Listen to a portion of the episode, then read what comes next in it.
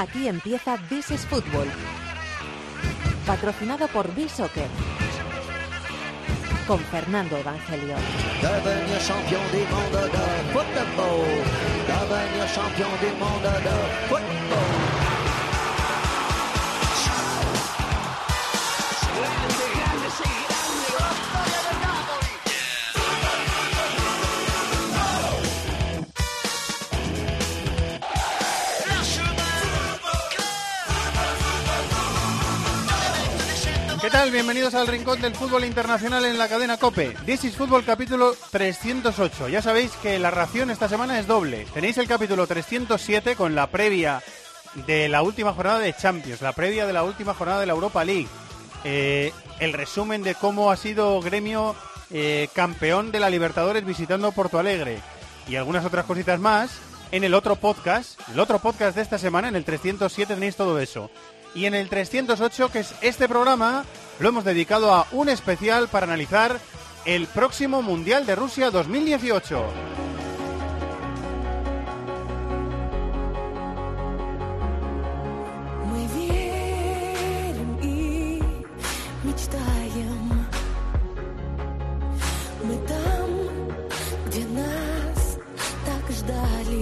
Cuyo sorteo se celebró el pasado viernes en el Kremlin, en Moscú. El pasado 1 de diciembre se decidieron los ocho grupos del Mundial. Los dos primeros de cada grupo pasarán a octavos de final. El Mundial empieza en Moscú, en Luzniki, el próximo viernes 14 de junio y termina en el mismo estadio el domingo 15 de julio.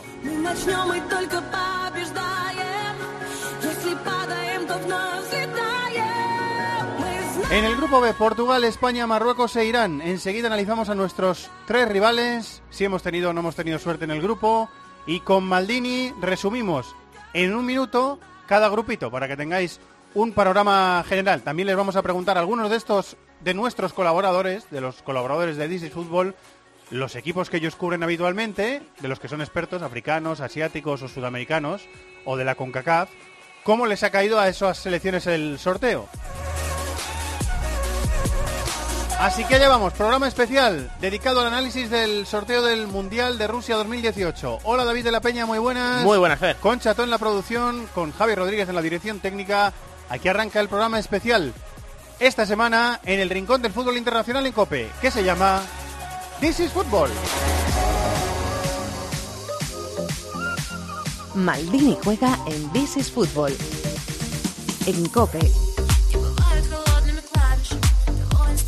Pues tenemos muchas ganas de que arranque la pelotita en el estadio Luniki el próximo viernes 14 de junio con ese partido inaugural Rusia-Arabia Saudí. No suena al partido más atractivo del mundo, pero es el que ha tocado. Vamos hasta Movistar Plus. Hola Maldini, maestro, muy buenas, ¿cómo estás? Hola, ¿qué tal? Muy buenas. Qué ganas, ¿eh? Qué ganas, muchas ¿eh? ganas. Queda, lo que pasa es que lo que decía el día del sorteo, ¿no? Queda mucho para el Mundial, lo vamos a disfrutar, pero antes tenemos pues, tenemos la Champions, los partidos decisivos de la Champions, las ligas, pero bueno, el Mundial va a ser, ya sabes que cada cuatro años es algo, es algo muy especial. ¿no? Bueno, te pregunto, Maldini, por cada grupo, y tú me vas diciendo en un minutito con cada grupo para que la gente tenga una perspectiva general de cómo quedó el sorteo en el Kremlin el pasado 1 de diciembre, que fue el, el viernes pasado. Grupo A, que es el grupo de cruce, posible grupo de cruce para España en octavos de final, Rusia, Arabia Saudí, Egipto y Uruguay. La anfitriona ha tenido suerte, vamos a ver si pasa el grupo. Ha tenido suerte porque tal y como está el nivel de la selección rusa, eh, un grupo un poquito más complicado la podía dejar fuera en la primera fase, francamente. Así que yo creo que ha tenido bastante suerte. Dentro de lo que cabe, yo creo que Arabia Saudí sinceramente es el equipo más flojo del torneo. Luego ya sabemos que esto es un mundial y que aquí hay mucho nivel medio y que cualquier partido se te puede complicar porque lo hemos visto históricamente que es así. Pero yo creo que Arabia Saudí probablemente sea un equipo un poquito blando y seguramente sea el peor equipo del torneo. Y además Rusia va a debutar contra Arabia Saudí, con lo cual si gana ese partido, que es lo lógico, el equipo puede reforzarse un poco más. Eh, lógicamente Uruguay es un equipo peligrosísimo, no es un equipo muy atractivo de ver jugar, francamente, porque a pesar de que están empezando a sacar centrocampistas de más calidad, como Betancourt, por ejemplo, eh, pero yo creo que es más o menos la filosofía de siempre, un equipo eh, muy bien trabajado, un equipo que tiene bastante gol, con jugadores de, de nivel arriba, pero que no... Juega Valverde no ya de coge- titular en este equipo, ¿eh? Valverde, Valverde. sí, bueno, Valverde y Betancourt pueden jugar los dos en el medio campo. Yo recuerdo que el partido en Paraguay de clasificación jugaron los dos, o sea que está cambiando bastante el medio campo y por ahí puede cambiar un poco el equipo, pero bueno, me parece me parece mejor equipo que Rusia. Y ojo con Egipto, ¿eh? Cerrojazo ahí, ¿eh? Cerrojazo. Claro, ¿eh? porque ya sabemos, ya sabemos que Cooper es Cooper y, y además me parece normal que ante equipos que en principio son superiores como, como Uruguay y como Rusia, meta un cerrojazo. Así que yo no descarto que, que saque algún empate por ahí ante los dos equipos favoritos del grupo y pueda complicar las cosas. Grup- Dicho eh, esto, sí. yo diría que Uruguay primero y Rusia segundo. Eh, vale, yo digo ahí Uruguay Egipto, digo ahí. Vale, Eh, gusta arriesgar, ¿eh? Sí, sí, luego a ver, Pues luego a ver, sería- luego a ver qué una pasa. catástrofe que, que quedara, puede pasar, ¿eh? pero que quedara fuera Rusia en la primera fase. El sería una anfitrión, cosa sí, sí. Realmente, yo creo que nunca pasa en la historia de los mundiales, ahora que lo pienso, que queda el anfitrión fuera Ah, en la primera fase. Habría que pensarlo. Bueno, Sudáfrica, yo- Sudáfrica yo creo que sí. Ah, sí, Sudáfrica, sí, Sudáfrica. Sudáfrica, fuera, sí. efectivamente, el- único Sudáfrica. Bueno, grupo B, que es el nuestro. Primer partido, Portugal-España. Segundo partido, España-Irán. Tercer partido, España-Marruecos. Anda que no vamos a hablar de este grupo hasta junio. Sí, ¿eh? hombre, claro, anda que no y, y, y que hablar de los partidos amistosos que juegan Irán y Marruecos y Portugal también. Aquí, bueno, eh, no, no descubro la pólvora si digo que España y Portugal deben ser primera y segunda, esa es la realidad. Aparte que juegan entre, entre ellos el primer partido, veremos si hay un empate ahí y pueden, y pueden manejar ese empate. Pero es verdad que Marruecos e Irán, eh, dentro de que son un nivel inferior, son equipos peligrosos.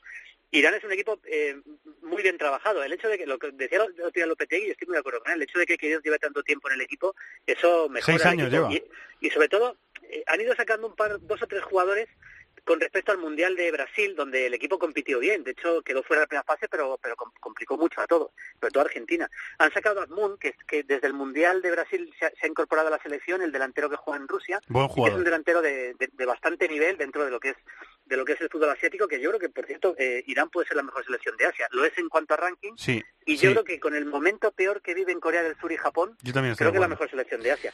Y luego Marruecos, que eh, lo hemos hablado tú y yo muchas veces fuera de fuera de antena, es, es un equipo, a mí me un equipo bastante técnico, o por lo menos con jugadores bastante técnicos.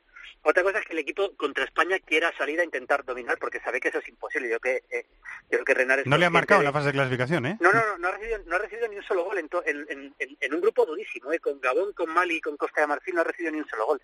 Es decir, que es un equipo que puede tener la pelota ante rivales más o menos de su nivel, quizás salga eso, pero contra España perderá el balón y vamos a ver hasta qué punto en un partido ante un rival tan superior técnicamente puede manejarse. Luego analizamos más en el programa. En el grupo C, Francia, Australia, Perú y Dinamarca. En principio, Francia y Dinamarca a día de hoy, Mm, si, mm, si yo- empe- yo le si doy empezara a- el Mundial ahora, digo, ¿eh? Sí, yo a Perú le doy opciones, fíjate. Yo creo que Perú se puede meter segunda, pero es un equipo bastante técnico también, un equipo a mí me parece, me, me parece buenísimo, Gareca, como, A mí también. como, como técnico. Y yo creo que va a depender mucho de qué pase con Pablo Guerrero. O sea, Pablo Guerrero todavía no sabemos si va a poder jugar el Mundial o no con el tema de la, de la sanción. Van a intentar la Federación Peruana que le quiten la sanción, queda mucho todavía, habrá recurso, contra recurso y contra contra recurso. Y si Pablo Guerrero va al Mundial, yo creo que Perú se puede meter segunda. Lógicamente Francia es primera. No le, no le veo candidato para ganar el Mundial al nivel de otros, pero sí que para ganar el grupo, por supuesto. Y luego también es un poco una incógnita Australia. ¿Por qué? Porque ahora mismo no tiene seleccionador. Eh, correcto. Sí, y sí. veremos veremos quién llega, cómo llega y qué tipo ¿Y de a qué juegan? ¿Y a qué juegan? Claro, ahora mismo es, es especular. Y Dinamarca, que yo creo que basa demasiado en Eriksen su juego, tiene buenos futbolistas, pero yo creo que Perú, sinceramente, me parece mejor equipo que Dinamarca. Bueno, pues vamos a ver. Eh, grupo D, que es el de cruce del, del grupo de Francia. Argentina, Islandia, Croacia y Nigeria. Si hay un grupo de la muerte, eh, Maldini, yo, se lo, yo la etiqueta se la pondría a este grupo. Sin duda, aquí hay tomate, ¿no? Eh, En este grupo, sí, sí, porque mm, primero hay una cosa importante y es que Argentina no se puede descuidar porque como se descuide y es un grupo que te puedes descuidar con Croacia perfectamente o con Nigeria o con Islandia, te vas a ser segundo y jugarías con Francia, si todo es normal, el cruce. Ojo, un Francia-Argentina en octavos, que puede ser bastante probable ¿eh? Eh, si Argentina se descuida. Eh, lógicamente Argentina, si no se descuida, debe ser primera, pero yo, yo creo que Croacia, por ejemplo, le va a complicar mucho. Es un equipo que le puede dominar a Argentina. Ya sabemos que Argentina tiene a Messi, tiene muy buenos delanteros, además de Messi, pero Croacia, si el partido es normal, le tiene que dominar por el medio campo que tiene Croacia. Y luego Nigeria, que Nigeria equipo- juega muy bien, ¿eh? Juega bien, es un equipo con mucha calidad arriba y que viene de meterle cuatro goles a Argentina en un amistoso. O sea que yo creo que Islandia, fíjate que Islandia en la Eurocopa demostró ser capaz de competir de verdad, pero la vio en la última de grupo. O sea, yo creo, yo ah, creo que Argentina primera, Croacia segunda, pero no descarto sorpresa ni mucho menos. ¿eh? Incluso no descarto que Croacia o Argentina, una de los dos, fíjate lo que te estoy diciendo, hasta puedan quedar fuera. Bueno, vamos a, vamos a ver, porque va a ser Aunque un grupo normal seguro muy Argentina competido. Primero, lo normal es Argentina primero, Croacia segundo. Sí, eso es lo normal, pero vamos a ver lo que pasa. Eh, paso al grupo E. Brasil, Suiza, Costa Rica y Serbia. Quizás Serbia el rival más duro para Brasil, Julio. Sí, sí, aunque creo que es un, poco, poquito más, es un equipo también bastante defensivo, ¿eh? Y un, un, equipo quizá, me parece que Suiza también puede complicarle a Brasil, pero yo creo que Brasil ha tenido suerte, ¿eh? porque eh, digamos que el equipo más técnico que tiene enfrente es Costa Rica en cuanto a equipo que le gusta tener la pelota, y Brasil ya sabemos que no siempre juega a tener el balón, es un equipo que muchas veces se repliega y, se, no, es, no es un equipo, no es esa fantasía que estamos acostumbrados a Brasil. Dicho esto, me parece un equipo ultra competitivo, yo creo que va a ganar el grupo, y tengo dudas entre Suiza y Serbia, ya sé que Costa Rica dio el sorpresón del último mundial, pero creo que el equipo ha bajado el nivel. Me decanto por Suiza segunda, fíjate, y primero Brasil. Bueno, eh, volvemos a decir que queda mucho, ¿eh? quedan, quedan seis claro, meses, claro, estamos pero... hablando de, de, lo que pienso de, si fuera de... el mundial mañana. Exacto, cómo, cómo están a día de hoy. Claro, eh. Paso al grupo F, Alemania, México de Osorio, que sé que te gusta mucho, Suecia sí. y Corea del Sur. ¿Qué te parece ese grupo? Bueno, me parece que Alemania también dejó la pólvora en esto, ¿no? es muy favorita y debe ganar el grupo, incluso jugando a medio gas, la verdad. Y sobre todo para la segunda posición, a mí Suecia no es un equipo que me guste. A mí tampoco. De hecho, no me, no me gustó cómo jugó contra Italia. Ya sé que eliminó a Italia, pero fue un equipo bastante ramplón, metido atrás los, los dos partidos y que aguantó de milagro. Y bueno, ya sé, también veremos si al final Ibrahimovic juega o no el Mundial, que es otra incógnita. Y Corea del Sur la veo bastante peor que hace cuatro años, francamente. Creo que ha perdido bastante nivel. Así que yo creo que México se puede meter segunda. No solo es un, es un deseo, sino es una, una sensación de que puede ser segunda México. Eh, grupo G, Bélgica, Panamá, Túnez e Inglaterra. ¿Bélgica e Inglaterra si empezará hoy? Sí, por cierto, otro detalle muy rápido, Fernando. Sí. Igual que te he dicho del Francia-Argentina probable en el grupo ah, C, igual, imagínate, sí, sí, sí. Imagínate que Brasil o Alemania, por, es, por esas cosas que pasan, un día se descuidan. Correcto. Y podemos tener un Brasil-Alemania en octavos. En octavos, que sería tremendo, Eso porque serían final, entre dos final. candidatas, sí. La típica final anticipada que se dice siempre, ¿no? Eh. Bueno, el, el grupo que estábamos hablando, Sí. Yo creo que claramente Bélgica e Inglaterra. A mí Túnez me parece un equipo también bastante limitadito, bastante blandito. No, no, no me, no Tiene me, a Msakni, pero Msakni, también. Sí, pero, pero no me parece un equipo muy duro. Y luego Panamá, por mucho que sea eh, debutante en un mundial, yo le he visto algunos partidos mí- y lógicamente está por Para mí es la más débil, ¿eh? De, de las Sí. 32, para mí. Sí, para mí, sí, entre. Panamá y Arabia Saudí, yo creo. Pero bueno, aquí yo creo que la- el, el tema es ver si Inglaterra le puede le puede ganar a Bélgica, más o menos, primero y segundo, cualquiera de los dos. Yo creo que tiene más fútbol Bélgica, pero es verdad que Inglaterra tiene ese toque competitivo en las grandes competiciones, sobre todo en las primeras fases que le puede dar ser primera. Yo me decanto por Inglaterra primera, Bélgica segunda. Bueno, vamos a ver lo que pasa. Y termino grupo H, Polonia, Senegal, Colombia y Japón. ¿Qué me Bueno, a priori el grupo menos atractivo, ¿no? Pero bueno, tiene, tiene muchas cosas. Vamos a ver Colombia, que es un equipo que juega bien. Eh, Polonia es un equipo peligroso. Vamos a ver cómo llega Lewandowski, que me imagino que llegará bien. Y qué tal llega Milik si se recupera, aunque están jugando con un solo punto últimamente. Y luego Senegal es un equipo duro, ¿eh? Un equipo físicamente duro con buenos jugadores arriba. No solo Mané, sino tienen, tienen cuatro o cinco futbolistas de, de primer nivel en grandes ligas. Cuyate, por ejemplo. O sea, tienen más que, que Sadio Mané. Y Japón, fíjate que a mí siempre me gusta el fútbol japonés, eh, la forma de, de combinar, pero creo que está por debajo del nivel de, de otras épocas. Así que yo creo puede haber sorpresa y, y quedar fuera Colombia o Japón, eh, perdón, Colombia o Polonia, porque Senegal se pueda meter, pero ahora mismo apostaría por primero Polonia, segundo Colombia. Bueno, quedan seis Pero meses, con pero muchas dudas este grupo H, con lo- muchas dudas. ¿eh? lo- es, es el más abierto. Para mí es el más abierto de todos. Sí, sí, Eh, sí, los cuatro se pueden meter. Así que va- vamos a ver lo que pasa. O sea que habríamos dicho, por ejemplo, en octavos, si, eh, como yo he comentado, sería un España-Rusia, Portugal-Uruguay, no está mal, ¿no? ¿Sí? Sería un Francia-Croacia y un Argentina-Perú. Sí. el partido de octavos, ¿eh? Sí. Luego sería un Brasil-México y un Alemania-Suiza. ¿Sí? Alemania, vamos, en cuartos, pero vamos, desde cabeza ya.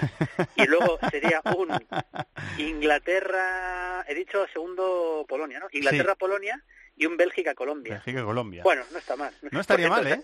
Sabes que México tiene la obsesión de pasar de octavos, porque lleva sin pasar de octavos desde el Mundial 2002. Sí, y atizan ahí, ¿eh? Son duros, Claro, ¿eh? y es que han tenido muy mala suerte, porque es que es que eh, les va a tocar casi seguro con Brasil, porque lo normal es que sean segundos de grupo, si es que son capaces de ser segundos, y que Brasil gane el grupo. O sea, pasar de octavos para México va a ser otra vez imposible. O sea, Como le- tienen que ganarle a Brasil. en Como le octavos. pasó a Chile en el Mundial de 2014. y Han por tenido muy, ma- penaltis, muy, claro, muy mala suerte han tenido. pero se quedó fuera. Bueno, esto es la suerte también de los sorteos. Anda que no Sí. vamos a hablar del Mundial eh, en Fiebre. Maldini desde aquí hasta junio, ¿eh? También. Hombre, según se va acercando. Hoy tenemos un, un programa muy especial, ¿eh? porque vamos a palpitar ya el, el derby de Manchester del domingo. Ah, qué bueno. Vamos a hablar de los grandes jugadores de la historia de los dos, del el elegido mejor Manchester United Manchester City de la historia de la Premier, de la Premier, que es en 2009-2010 un 4-3 en Old Trafford, y luego vamos a cerrar nuestro nuestro análisis de los mejores franceses de la historia con un Platini versus Zidane. Vamos Oh. a analizar a los dos, les vamos a comparar, porque también esto se trata de comparar, y vamos a decidir, en nuestra opinión, quién fue mejor, Platini o Zidane. Y, y sobre todo se trata de disfrutar de los dos. ¿eh? Y vamos a ver el mejor partido de Zidane, o por lo menos el único hat-trick que marcó con el Madrid contra el Sevilla, y vamos a ver un gran partido de Platini con la Juve en Copa Europa año 82-83 contra Aston Villa, que era campeón de Europa, en cuartos de final un partido histórico en Copa Europa. O sea que, como diría un amigo mío, va a ser crema el fiebre Maldini Crema, esta la, semana. la creme de la crema. Muchas gracias, maestro. bueno, fenómeno, que te veo mañana en la radio. Un abrazo. Hasta luego.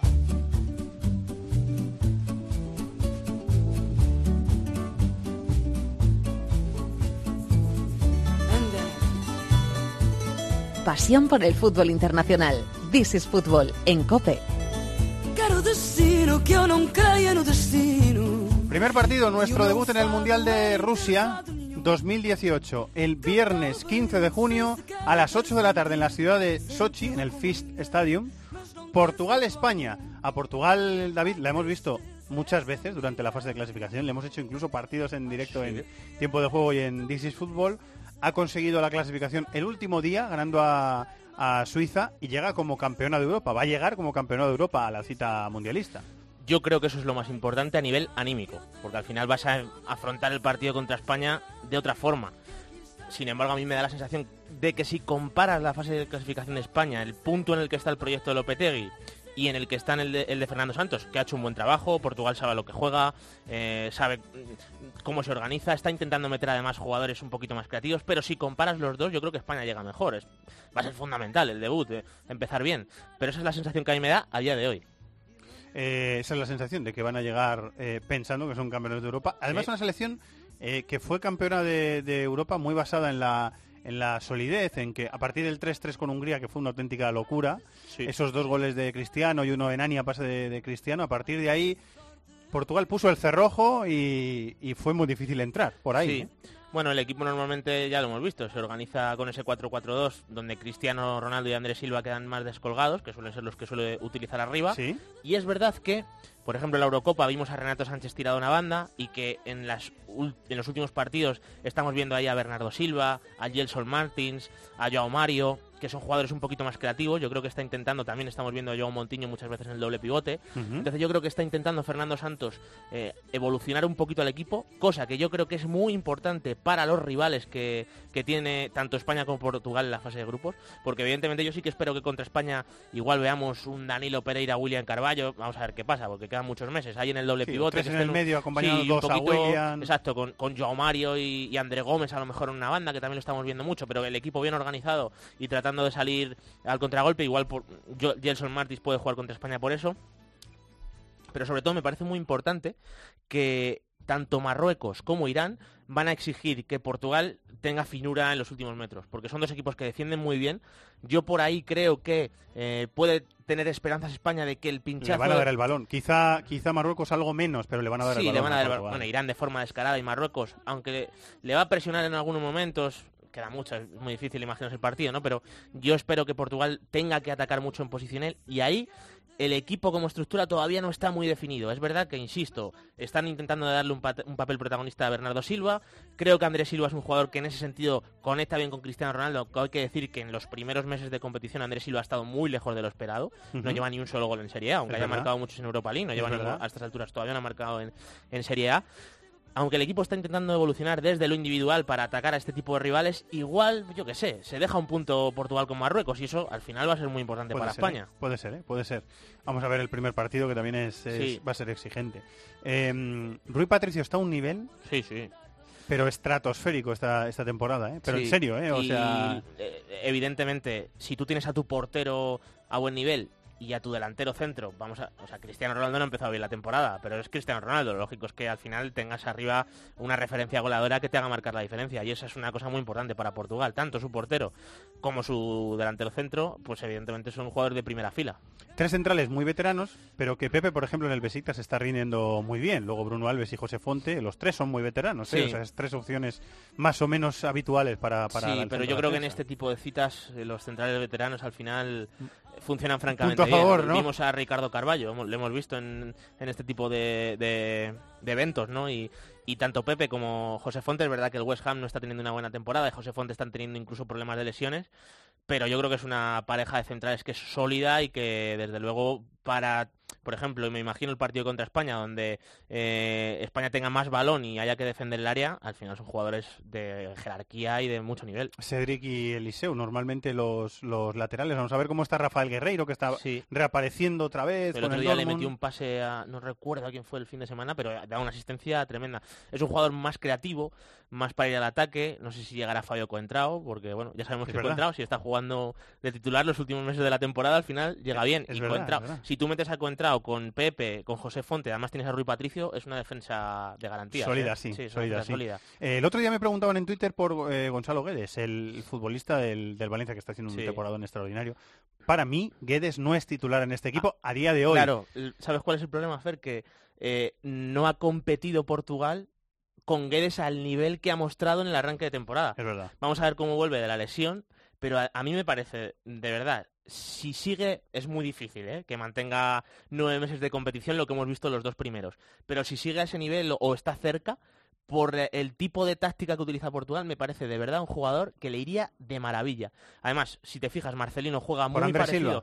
Eh, no, yo le veo en una banda. En una Eh, banda. En lugar, sí, eh, en lugar de tener ahí a André Gómez o a Joao Mario, tienes un jugador como Guedes, que en el Valencia de Marcelino está acostumbrado a replegar en 4-4-2, es un jugador que trabaja, que, que llega atrás, que se coloca a la altura del doble pivote, que es algo que va a tener que hacer con Portugal, pero luego tienes una, un jugador que tiene una autosuficiencia para, para desbordar, Con para sacar por equipo atrás, y luego rapidísimo. Sí. O sea, yo sinceramente, a mí no me gustaría nada ver a Guedes contra España al nivel que hemos estado viendo en este arranque Bueno, de dejamos, temporada. dejamos, eh, la, la cosa abierta, porque Sí. igual tira la puerta abajo y lo y yo, le vemos. en el sinceramente, si está a este nivel, yo me la imagino titular contra España. Bueno, Aunque no lo haya sido de forma habitual, pero luego los estados de forma dependen mucho a la hora de hacer las alineaciones. Lo tenemos en cuenta hasta que llegue el Mundial en, en junio. ¿Te queda algo por comentar de la selección portuguesa? Bueno, sobre todo yo me centraría en eso. Creo que es el que más posible, o sea, si comparas España y Portugal, tiene más posibilidades Portugal de dejarse puntos contra Marruecos e Irán que España. Así que yo eh, incidiría en eso para tener esperanzas de estar en octavos. Muy bien, queda mucho, pero ese es el primer rival, nuestro primer rival en el Mundial de Rusia. Vamos a por el segundo.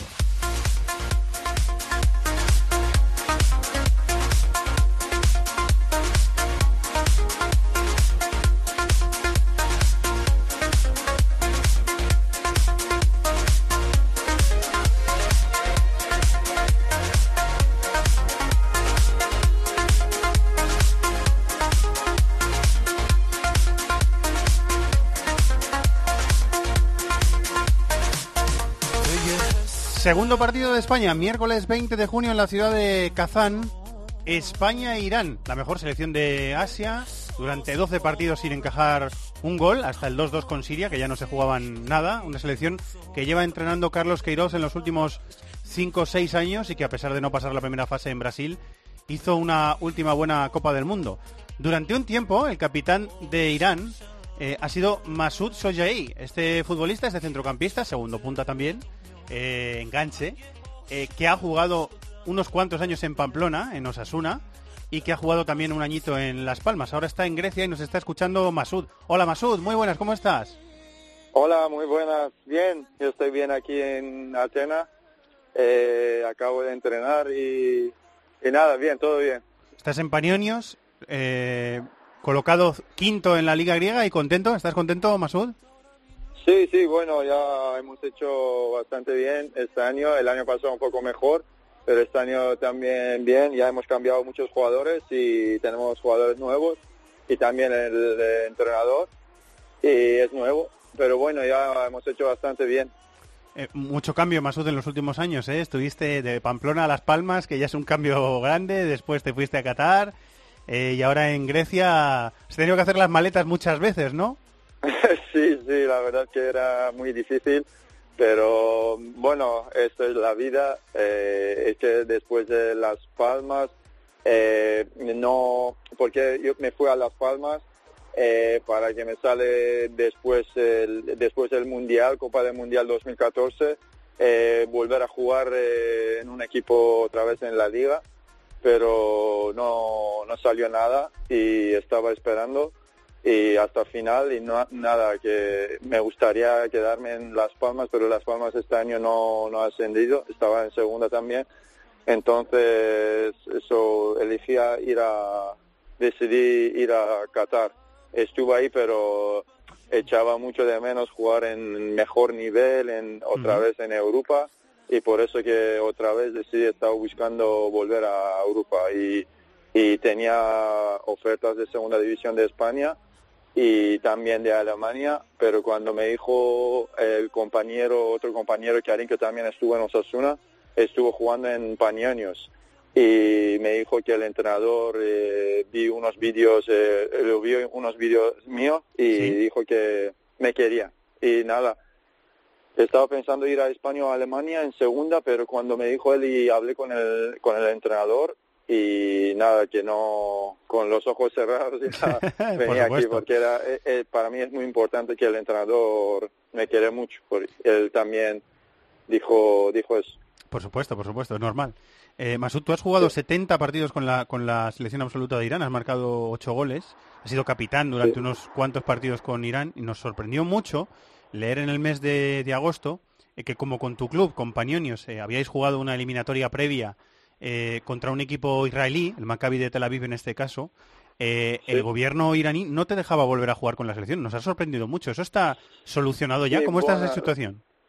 La verdad que lo siento mucho, pero no quiero no quiero entrarme en este eh, en este tema porque ya es un, eh, una historia muy larga porque Sí. hace desde hace 38 años eh, no hay hay pocos muy pocos eh, jugadores que han jugado contra los equipos de Israel por, por los problemas que hay entre Por los temas países, políticos, sí, entre los por temas políticos, sí. Sí, políticos, exactamente, sí.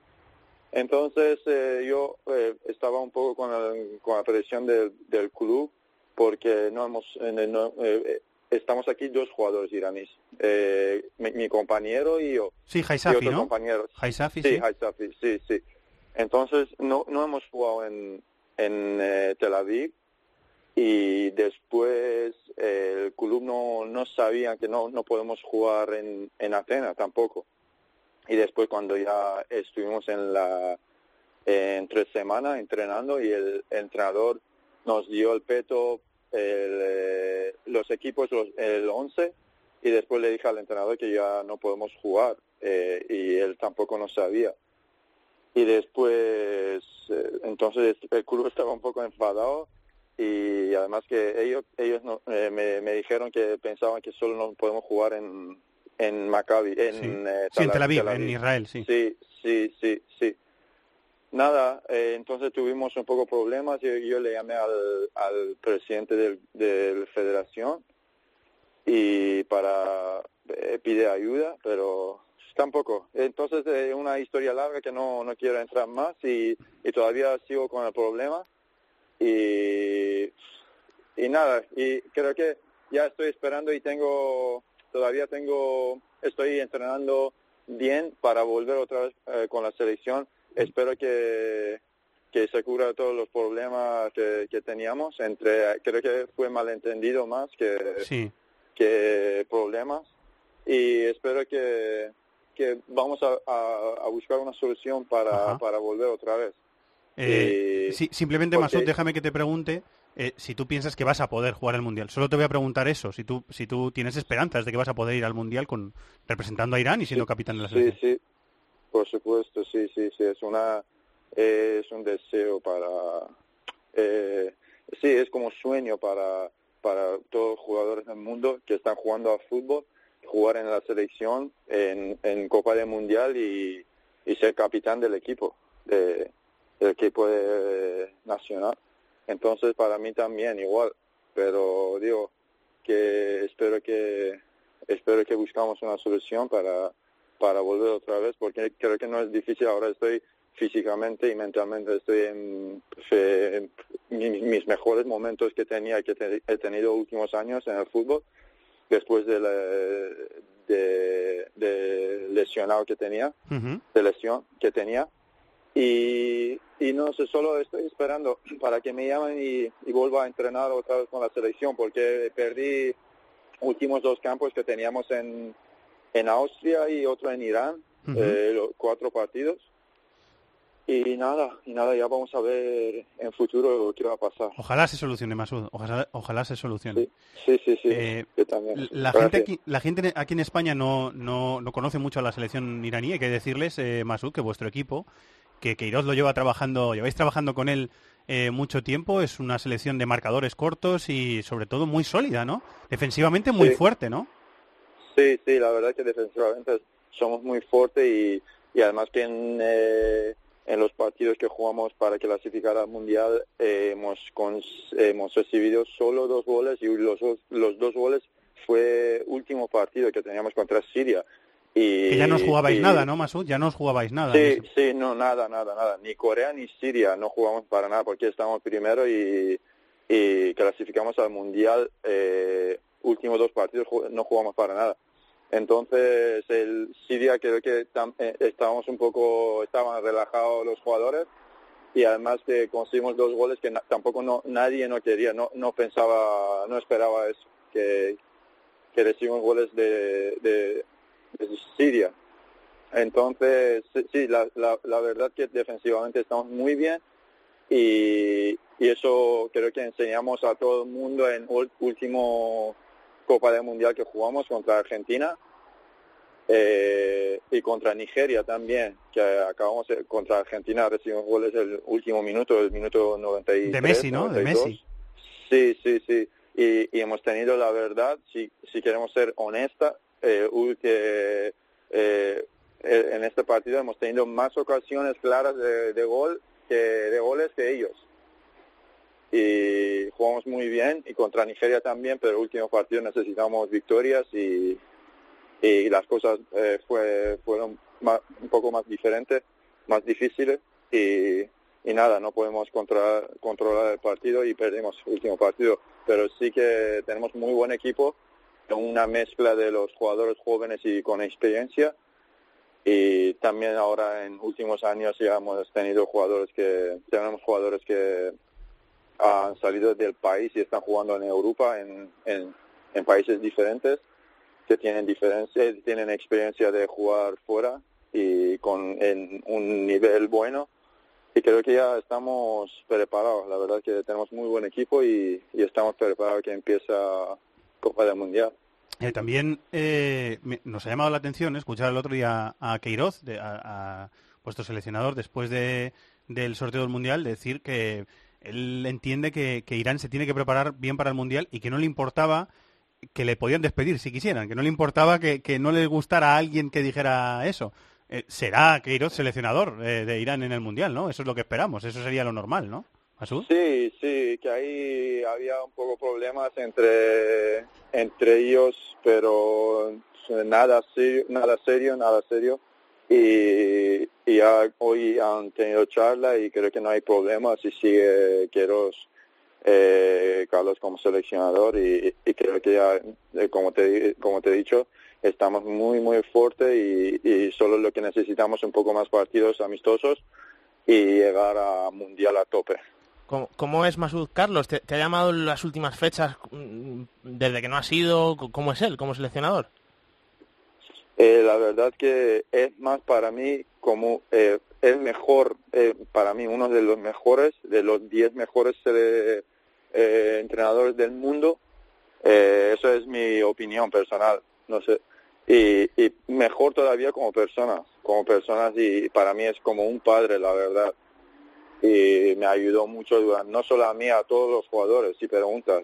No, no, no, no porque ahora está seleccionador, y eso cuando ya estaba, eh, creo que fue hace dos o tres años que quería ya marchar de la selección y, y despedido con todo, con todos los jugadores y con todo en el, fue después de Copa de Asia en, en, en Australia, en 2015.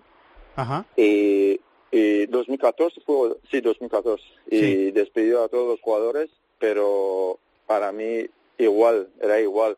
Y pare- parecía que, que perdimos a un, sabe que a una uno de los de, de familia, porque porque la verdad es más como padre, como eh, la manera que habla, que te ayuda y siempre es como un padre que que Y, y os ha ayudado, perdona Masud, os ha ayudado a crecer mucho futbolísticamente, ¿no? También.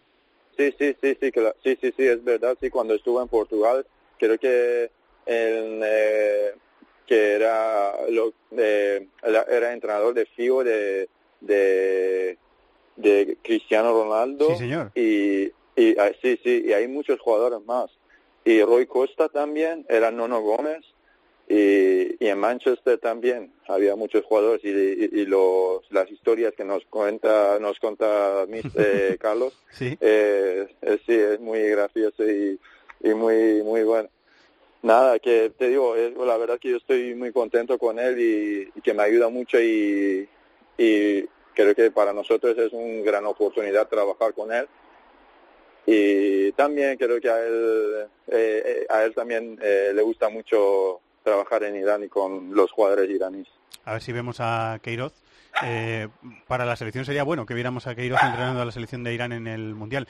Eh, no hay gran, la estrella es el colectivo en, en Irán, pero háblanos, eh, Masud, de, de Azmoun, este delantero que nos está, que no estaba en Brasil y que nos está gustando por su paso eh, por el fútbol ruso, que nos parece un jugador interesante. Háblanos de él.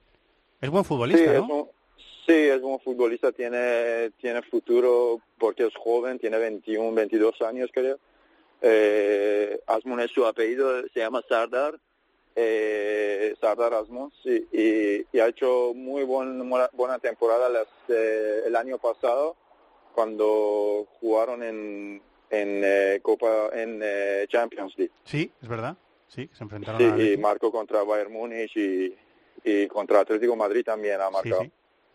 Pero también teníamos, tenemos no solo a él, es, él, la verdad que es un talento y buen jugador, eh, físicamente está muy bien en, eh, y también, pero tenemos otros otros jugadores que son jóvenes y están este año están haciendo muy muy bien, eh, como Karim que estaba en Osasuna también, Karim Ansarifat que ahora es, es el pichichi de, de Superliga, Superliga de la Liga griega. Sí, y también eh, otro que está en, en Bélgica, Cabrés ahí también es el pichichi de, creo que es el segundo, segundo goleador de la Liga Bélgica y, y otro que el, el año pasado fue pichichi de la Liga eh, Holanda, que se llama Reza Kuchanejad. sí, Kujanejad, sí, sí, que, que jugó sí, en Inglaterra también, sí. Sí, eso es, sí. So, son muy buenos jugadores que están haciendo muy bien, Sardar también. Eh, y te- como te he dicho, que tenemos muy buen equipo, mezcla de, de experiencia y jóvenes con mucha fuerza, que, con, con mucho, eh, eh, ¿cómo se dice? Perdón, eh, power, potencia, ¿no? Mucha Sí, potencia. sí, potencia, sí. Sí, sí, y, y creo que no, no tenemos ningún problema, solo, solo lo, lo que necesitamos, como te he dicho, es el- un poco más partidos, porque porque no, no tenemos esta oportunidad para estar juntos eh, mucho y, ju- y jugar en partidos grandes e importantes como con los equipos grandes. Eh, y lo que necesitamos solo es, eh, porque eh, eh, individualmente estamos muy bien como jugadores y como el equipo. Y solo eh, te digo, ne- necesitamos más partidos durante este tiempo que queda hasta Mundial. Igual me parece si jugamos tres, cuatro partidos grandes importantes con los equipos grandes, nos vale y, y podemos eh, llegar ahí al Mundial a tope y, y muy bien. Eh, la última que te hago, eh, Masud, ¿tú, tú crees que es capaz Irán, eh, tú has sido capitán de esa selección, ¿crees, capaz, ¿crees que es capaz Irán eh, de ganarle o de empatarle un, un partido a una selección como, como España o como Portugal, que también es rival en, en vuestro grupo? Eh, ¿Por qué no? Eh, fútbol, fútbol es bonito por eso, porque nadie no sabe qué va a pasar en 90 minutos, 95 minutos. Y na- eh, el, el último mundial que jugamos, todo el mundo, todo el mundo estaban hablando que Irán pierde 3 3-0 contra Sí. Nigeria y, y 5-0 contra Argentina. sí, señor. Eh, sí, y no éramos un oponente muy fácil. Y además creo que ahora ya tenemos experiencia de último mundial y, y tenemos mejor equipo todavía y creo que ya podemos hacer cosas importantes. Eh, Masud, eh, que, que tengas eh, la fortuna de, de poder volver a la selección, que juegues con ellos el, Mundial y que os vaya bien en la cita mundialista. Muchísimas gracias por atendernos. ¿eh? Mm, Gracias a vosotros, gracias. Gracias, Masud. gracias. Masud ex de Osasuna, ex de Las Palmas, ha sido un tiempo, durante un tiempo, capitán de la selección de Irán y espera volver a poder defender a su país y a su selección en el Mundial y contra España.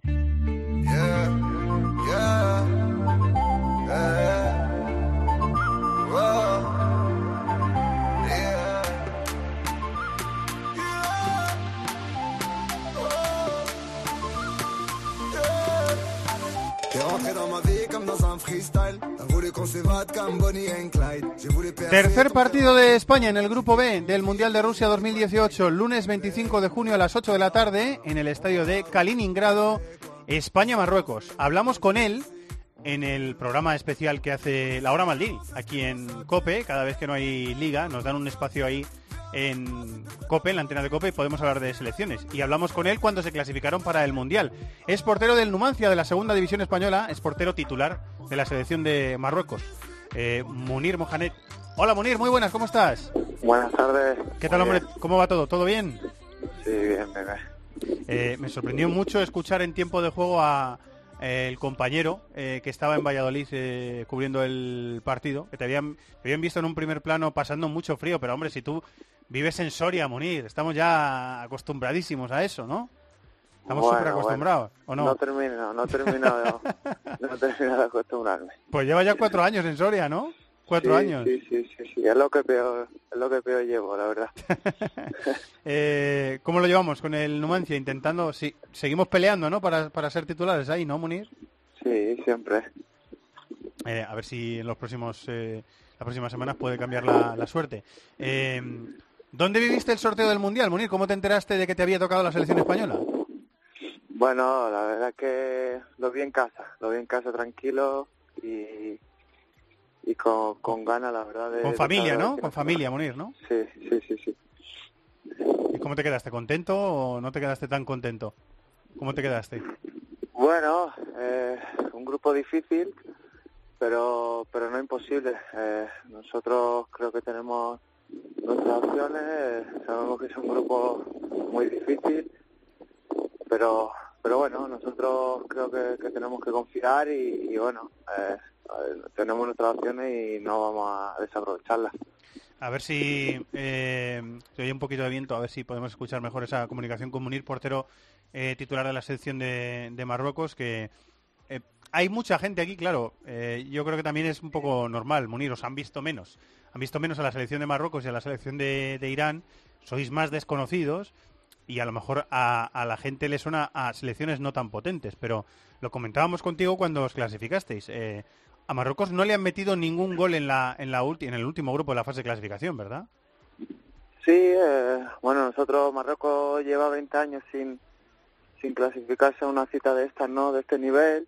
Eh, mucha gente sí que desconoce, pero bueno, yo creo que igual eso es bueno para nosotros, ¿no? Pero, pero bueno, sí que desde que llegó eh, el entrenador eh, Renard, sí que eh, hemos ganado bastante en, seguridad defensiva. Creo que, que el equipo, nuestra presión alta y nuestra forma de, de, jugar yo creo que nos ayuda a la hora de defender y, la verdad que en ese sentido, sobre todo en África, sabemos que era importante no encajar goles y, y, y nos fue bien, ¿no?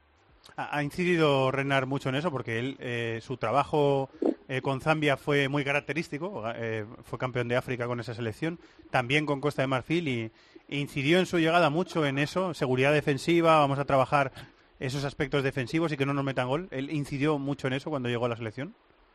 Sí, él siempre, bueno, sobre todo fuera de casa, sí que incidió tanto, eh, o sea, para la clasificación para el Mundial, sabía que si no encajábamos goles que tendríamos muchas opciones de, de clasificarnos, pero bueno, no por eso quería decir que sea defensivo, sino todo lo contrario. Yo creo que, que la presión alta, que igual en África no se caracteriza mucho por eso, pero nosotros eh, la realizamos y, y, y la verdad que nos fue bastante bien, sobre todo en a veces el, el nuestro cambio cambió el sistema y, y eso también igual nos beneficia a la hora de defender bien. Y bueno eh, él sí que en parte bueno o la mayor parte es sobre todo gracias a él por su forma de igual de, de llevar el vestuario que nos ayudó mucho a, a, bueno a estar unidos a, a trabajar eh, unidos y eso al final lo trasladamos al campo y así fue A mí, Munir, una de las cosas que más me ha llamado la atención es que jugadores muy técnicos, de mucha calidad, como Belanda o Busufa, se hayan implicado tantísimo a la hora de defender. Es un tipo particular, Renar, a nivel de liderazgo. O sea, es difícil conseguir esto, ¿no? Sí, como ya te digo, al final, independientemente de, de, de bueno, de sus indicaciones tácticas, ¿no? Digamos, pero lo que más yo creo que, que ha conseguido es eso, eh, hacer de un grupo con jugadores muy anárquicos, muy como tú dices, muy técnicos, todo lo contrario igual, pues ha conseguido hacer, conseguir hacer un, mix ahí, una mezcla muy buena entre jugadores muy técnicos que al final luego trabajan y, los que son menos técnicos también y hemos conseguido hacer un grupo, la verdad que formidable y un ambiente muy bueno que igual eso era lo que lo que nos faltaba al final eh, la selección y lo conseguimos. Eh, el jugador del Ajax que ha jugado en banda el- el- en banda derecha del partido contra Costa de Marfil, el partido en el que os clasificasteis, Belanda, Busufa, que los ha citado David, Amrabat, el jugador del, del Leganés, eh, gente muy técnica que también nos da ese plus de, de calidad, ¿no? Cuando el equipo necesita tener el balón, cuando el equipo necesita crecer con, con la posesión y intentar dominar al rival, también nos dan ese salto de calidad, ¿no, Munir? Sí, la verdad que, que tenemos jugadores de con mucha con mucha calidad de, de, un nivel a nivel top en Europa y, y, eso nos ayuda, ¿no? Y sobre todo si a, a eso le añadimos que, que bueno que al final trabajan, que, que se comprometen y que y que bueno en África sabemos que es bueno ya sabéis que en África es difícil jugar contra jugadores tan tan fuertes físicamente y sabíamos que si nosotros no, no añadíamos nuestra nuestro trabajo, nuestra a, a todo lo técnico añadíamos eso eso Sí, sí, esos mecanismos, esa, Sí, esa eh, circunstancia, pues, sí. perdón, sí, No, pues nada, eh, que sabemos que si le añadíamos todo eso pues eh, seríamos mucho más fuertes y, así ha sido, ¿no? ¿Cómo se está adaptando Munir eh, a Raf, el chico del Real Madrid, al lateral izquierdo, que está jugando ahí en los últimos partidos? ¿Qué tal se adapta a esa posición? Pues la verdad es que bastante bien. Eh, sinceramente, desde el primer momento el chico ha demostrado una madurez y, y una experiencia que, que nos, sorpre- nos sorprendió a todos, ¿no? Sobre todo eso, al jugar en un sitio que igual él no estaba acostumbrado, pues desde el primer momento nos ha sorprendido bastante y, la verdad que está, está demostrando eso, ¿no? Tener una gran madurez, una, ser un jugador eh, muy atrevido, eh, sobre todo en ataque y, la verdad que nos está aportando muchísimo. Eh, te reconozco, Munir, que me está encantando y lo he descubierto en los últimos partidos de la fase de clasificación, porque antes no le conocía. Boutaib, vuestro delantero, que juega en, en Turquía, que es un, un delantero que eh, le viene bien, le viene muy bien vuestra y os viene muy bien también a vosotros eh, su forma de jugar, que juega muy bien de espaldas, que fuera del área es, es muy móvil, da muchas soluciones al equipo y además ha metido goles. Contra Gabón le hizo un hat-trick. Me, me está gustando mucho, le, he descubierto y me está gustando mucho. ¿Cómo es Boutaib entrenando?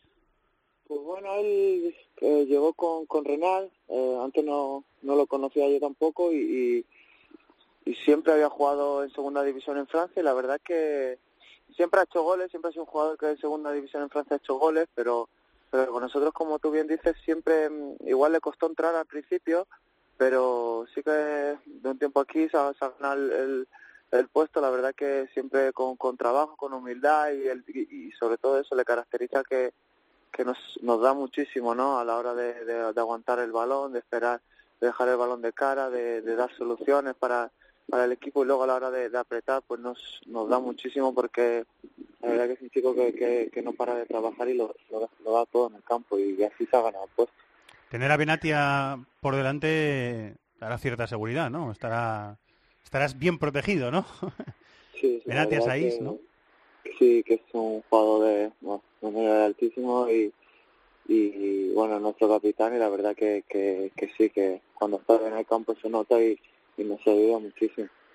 Eh, luego hay eh, chicos muy jóvenes como Amin Harit, por ejemplo, que está brillando en el, en el Schalke, eh, que tienen opción de entrar. Tenéis también opciones suplentes para, para reforzar el equipo. Hay mucha calidad ahí detrás, ¿no? Sí, la verdad que eh, tenemos una plantilla muy larga con, con varias opciones, con Osama Taná, jugador de Las Palmas, Faisal Fajir, eh, tenemos la verdad que los jugadores de, gran, de un nivel altísimo y, y que nos van a aportar muchísimo. Eh, quería preguntarte por un tocayo tuyo, eh, para terminar, no te vamos a entretener mucho más, eh, Munir, pero eh, Munir El Haddadi ha jugado con la selección española eh, un partido de, clasificación, un partido oficial, y Munir eh, podría, eh, tu tocayo podría eh, ser convocado, aunque habría que pelearlo para la selección de Marruecos. El, otro día, en un acto que se organizó paralelamente al sorteo del Mundial, Del Bosque, el antiguo seleccionador español, el que lo hizo debutar a Munir con España, dijo esto. Yo creo que es una faena. Y le hicimos nosotros la faena, lo de Munir, le hicimos nosotros la faena. Pero yo creo que debería de jugar. Hay que ser flexible en la vida, unos minutos no debe de impedir que puedan jugar con su selección. yo me siento culpable casi de que este Munir no pueda jugar con Marruecos. Munir, ¿tú crees que vas a tener a, a tu tocayo de compañero en la selección pronto o no? Yo, bueno, sinceramente opino igual que, que del Bosque, ¿no? Yo creo que por unos minutos eh, no creo que el chico se le tenga que condenar eh, o, o privar igual de jugar una cita tan importante como un Mundial. Y, y espero sinceramente que, que pu- pu- pueda venir con nosotros si, si él lo desea y, y que nos ayude y ayudarnos, ¿por qué no? Eh, también eh, le he leído a algunos, eh, algunos amigos, oyentes eh, marroquíes, que había un poquito de polémica porque les daba la sensación de que Munir había, como, como ya no tenía esperanzas de ir con la selección española, había podido elegir como segunda opción Marruecos y que eso había gente en, en Marruecos o aficionados del fútbol a los que no les gustaba. Vosotros no notáis eso en el vestuario, no, no compartís esa opinión, ¿no?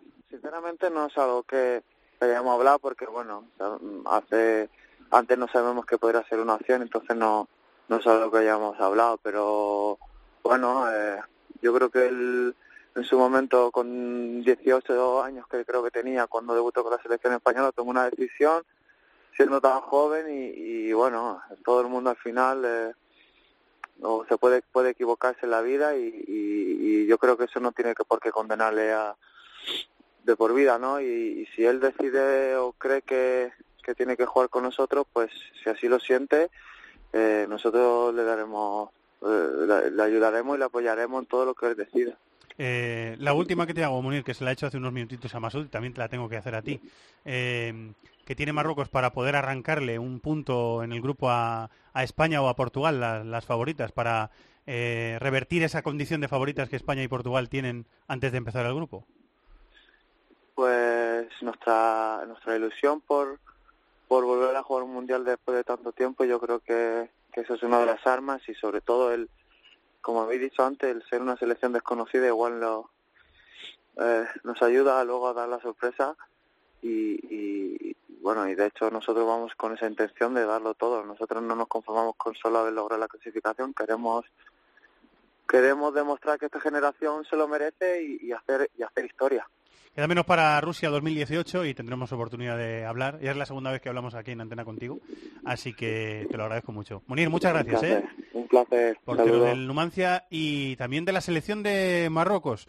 Eh, pues ya están analizados los tres rivales de España en esa fase de grupos del Mundial. David, vamos a tener un Mundial bastante bonito, queda mucho tiempo. Sí, bueno, es por que delante. bueno, ha habido mundiales peores que otros, pero es difícil que ilusión y que bonito no sea porque es, yo creo que es la gran cita. Es para la gran cita, sí, fútbol, señor. O sea, es una maravilla. Pues lo que vamos a hacer a partir de ahora en This is Fútbol es algunos colaboradores de este programa, que, de este programa que no siguen el fútbol europeo, sino que siguen el fútbol de fuera de Europa, en Sudamérica, en Asia, en África.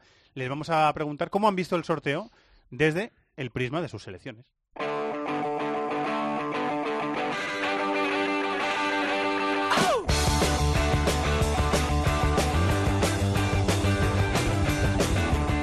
El rincón del fútbol internacional en Cope. This is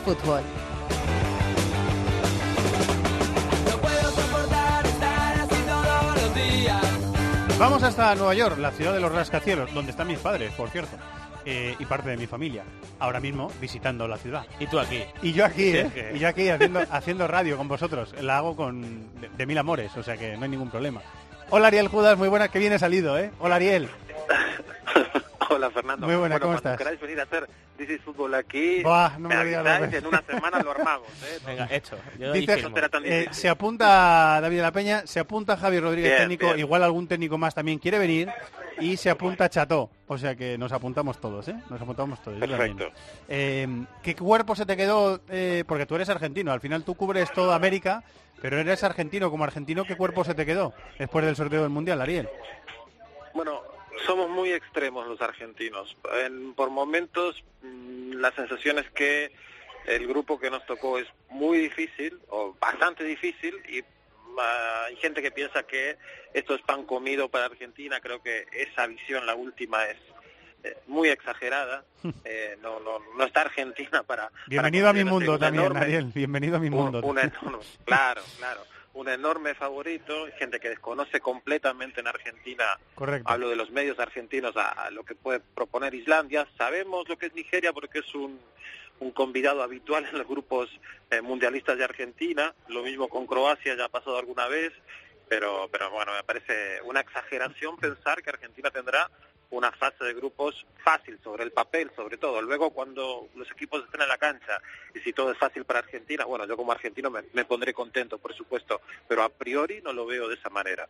Viene eh, Argentina de perder un amistoso, no deja de ser un amistoso, contra Nigeria 4-2, que empezó ganando Sí. 2-0. Es una selección que juega muy bien. Luego lo comentamos con Alberto Yogo, pero juega muy bien. A mí ¿eh? me parece un grupo muy difícil A mí para. Argentina. Es verdad. Para mí es claro. el de la muerte. Si siempre le, le ponemos Es la que etiqueta a alguno, es, dices es. Islandia, bueno, Islandia tiene buenos jugadores y sobre todo una identidad colectiva muy bien definida, muy bien trabajada.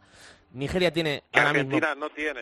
que Argentina no ahora mismo identidad. exacto no tiene Nigeria yo creo que ahora mismo es el mejor equipo africano o sea por nombres también y por organización colectiva y Croacia que destituyeron al entrenador para la repesca y todavía está en formación individualmente tiene jugadores de primerísima fila o sea a mí me parece un grupo muy De difícil. los centros del campo, Croacia puede ser de los mejores del mundo. Estamos hablando de un equipo con Modric, con Rakitic, con Brozovic, con Badel, con Perisic, Kovacic. Kovacic, no, es un buen Sí, equipo. Es, es mucha, es mucha tralla, sí. ¿Tú ves jugando juntos, eh, Ariel, a, a Dybala y a Messi en la cita mundialista? Que es algo que yo eh, estaba esperando con San Paolo y lo empezó a hacer, pero luego hubo otras urgencias, como era clasificarse primero.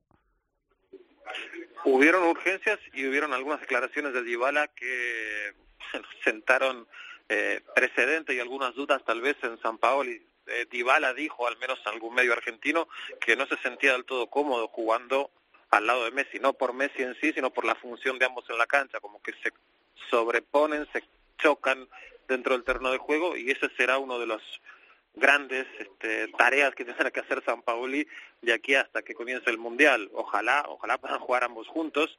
De momento, la última foto que nos queda de la selección, no, no, no es esa la realidad. Ahora mismo no, no es ese el plan.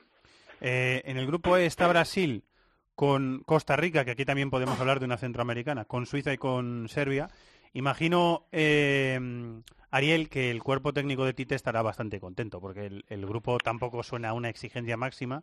Y venimos de una Brasil de la que hemos hablado mucho en este programa, que con el técnico Tite está funcionando a, la- a las mil maravillas, ¿no? Sí, y, y coincido plenamente con lo de Brasil y para Costa Rica lo que le queda es eh, eso, saberse que es un equipo que ha mejorado mucho, que viene de hacer un buen mundial en Brasil, pero está lejos todavía. O sea, eh, con suerte, con suerte Costa Rica puede aspirar, por supuesto, a una segunda plaza dentro del grupo E, pero no lo tendrá fácil, no lo tendrá fácil. Tiene eso, eh, la, la, la evolución de, de selecciones como Costa Rica y Panamá es notable, ha sido notable en los últimos 10 años, pero todavía no es una competidora de primer orden. Vamos a ver si la suerte, como pasó en Brasil, acompaña un poquito a los chicos y los podemos ver más allá de la fase de grupos, pero es algo que ahora, para, para mí, bueno, está en duda, no lo, no lo veo como claramente un equipo clasificado a la siguiente fase. Quedan seis meses, eh, David, pero el esqueleto de la selección brasileña de Tite es Alisson, el portero de la Roma en la portería. Dani Alves y Marcelo fijos en los laterales, además siendo muy, muy ofensivos también. Eh, Marquinhos y Miranda yo creo que son los favoritos Sí. para ser titulares en el Estoy centro acuerdo. de la zaga. Sí. Eh, está la, la opción reserva de Thiago Silva y algún central más que se ha llevado. Ha ido, ha ido probando a Rodrigo Cayo, ha ido probando a varios Tite para esa opción suplente. Casemiro en el pivote, que Fernandinho lo ha probado ahí por si tiene que ser eh, relevo. Sí, rele- relevo porque Casemiro es titularísimo. Casemiro es titularísimo, con Renato Augusto y Paliño en los interiores. Eh, Coutinho, Neymar, Gabriel Jesús. Gabriel Jesús. Lo mejor que tiene Brasil, además de un muy buen equipo, es que a día de hoy podemos decir la alineación titular. Sí, y yo sí, creo que eso es una ventaja tremenda. O sea, eh, ¿Y, ¿Y cuánto tiempo hace que Brasil no está considerada, digamos, por una opinión mayoritaria de la prensa, de los aficionados, como una de las dos o tres candidatas serias a ganar la Copa del Mundo? sí. Yo creo que ahora mismo Alemania y Brasil son los candidatos de todo el mundo y eso en el caso de Brasil siendo tan grande como es Brasil como selección, bueno, hacía un, un tiempo que no ocurría. O sea, que es un buen momento para la canariña. Bueno, menos de San Pauli, que voy a meter el paréntesis que sorprendentemente dijo el otro día que no le gusta cómo juega Alemania. Me sorprendió muchísimo. Eh, A que mí también. San Pauli me dejó alucinado, además por cómo juega Alemania, el estilo que tiene Alemania. A mí pero- también. Pero lo dijo, San Pauli, me pareció muy sorprendente. San, Pao- San Paoli quedó cao luego de la- la- lo que dijo Maradona en el sorteo de, de la Copa del Mundo y creo que esas declaraciones lo tomaron un poco este, no bien plantado porque sí coincido no no no sé por qué San Paoli eh, resta opciones a Alemania ahora mismo. No, no, no hay, no hay motivo por, por lo que eso pueda estar pasando. Sí, dicho esto, el grupo de Brasil no me parece fácil, porque creo que Suiza, aunque ha ido de más a menos en la clasificación en Europa, eh, es un equipo con buenos jugadores, y Serbia creo que por fin está bien optimizada, o sea, eh, han conseguido ordenar su talento. No me parece un grupo fácil, pero veo a Brasil tan bien Tam- yo formada de que es muy favorita por ese motivo, Estoy de no porque acuerdo. sea un grupo fácil. Estoy de acuerdo. Eh, ¿Cómo le ha caído a Uruguay el grupo A, el grupo de la anfitriona eh, Ariel? Yo creo que también han tenido suerte. Rusia, Arabia Saudí y Egipto. Yo siempre digo, estoy diciendo desde el viernes que a mí Uruguay y Egipto me parecen las favoritas para pasar a octavos de final. No sé cómo se ven, a- Sí. cómo se ve allí en Montevideo. Sí, sí, también, también creo que la opción o la, la sensación es esa, tanto para Uruguay como para Colombia. Creo que son las dos selecciones sudamericanas que terminaron más contentas después del- sorteo, sin duda. Eh, ¿Algo más que, que comentar? Bueno, eh, Rusia yo no la veo bien, pero al final es la anfitriona y Arabia Saudí, que por cierto acaba de contratar a Juan Antonio Pizzi como seleccionador, el ex eh, técnico de Chile. Sí, ha estado con Van Marwijk la mayor parte de la fase de clasificación. Cuando se iban a clasificar, ficharon al Patón Bauza. Eh, que ha estado dos, par- dos partidos, me parece, que ha dirigido el Patón Bauza, o sea, Sí. muy poquito. Sí. Eh, y ahora han fichado a Pizzi. fichado a Pizzi, sí. Bueno, ahí están. Yo también coincido. Uruguay y luego Egipto, que bueno, está bien optimizada también. Y luego hablamos, pero es un- Cooper, es un que grupo duro, ¿eh? Salah bien. Sí, va a ser. O sea, un equipo duro, perdón. y va a ser. Egipto. Yo lo que creo que va a ser un grupo durillo de ver. Me da esta, esta Sí, ¿no? sensación. Además va a ser el debut en el el partido Mundial. inaugural es Rusia-Arabia Saudí. Sí, sí, va a ser- Cuidadito con eso. va a ser durillo. Y lo, lo vamos a ver en cope.es, que es que me lo estoy viendo ya desde seis meses atrás. O sea, que iros, pre- o sea, que iros preparando. Eh, bueno, voy a saltar, eh, Ariel, al grupo H, donde está Colombia, con Polonia, Senegal y Japón. Estamos comentando antes con Maldini, eh, que nos parece el grupo más abierto, en el que las cuatro selecciones tienen a priori más eh, posibilidades de clasificarse, las cuatro. Eh, No sé cómo lo ves tú, Sí. no sé cómo, cómo lo ves desde la perspectiva también de, de- del equipo de Peckerman. Yo creo que en Colombia lo, lo ven como que es un grupo en donde no hay un monstruo del estilo de Alemania o Francia o España o Brasil ahora mismo y por eso, bueno, se sienten con opciones y sí, eh, aparece como un grupo muy equilibrado donde no a priori no se puede descartar a ninguno de los cuatro participantes, pero creo que en Colombia, así como en Uruguay ya lo comentamos recién, se lo están tomando con bastante optimismo eh, y van de esa manera, ¿no? O sea, lo- lo- lo- los análisis previos que están haciendo en, en cadenas de radio, periódicos colombianos, hablan de un optimismo cauto, pero optimismo al fin, o sea, se ven con, con, con opciones de, de pasar a la siguiente fase. Yo creo que da en la clave Ariel. A las dudas que tenía la Colombia de Peckerman no le puede ir mejor haber quedado encuadrado en el grupo de Polonia, que no es que sea un mal rival, pero no es una de las gigantes eh, del fútbol mundial. Yo en este grupo veo por encima a Polonia y a Colombia, ah, pero evidentemente es un grupo abierto precisamente porque estas dos no tienen esa jerarquía y al final sí que pueden fallar. Ha hecho muy mala fase de clasificación Colombia. Sí, ¿eh? O sea, que sí, por eso digo que este, este mm, eh, aliciente de no ver un coco igual le puede venir bien a, a nivel anímico. Eh, yo creo que no nos... Ah, bueno, Perú, Perú, perdón. Nos dejamos a Perú en Sudamérica. Francia, Australia, Dinamarca, grupo C, que dice Maldini que le ve opciones a la selección de, de Gareca a, entrar en octavos de final. ¿Cómo lo, cómo lo veis vosotros?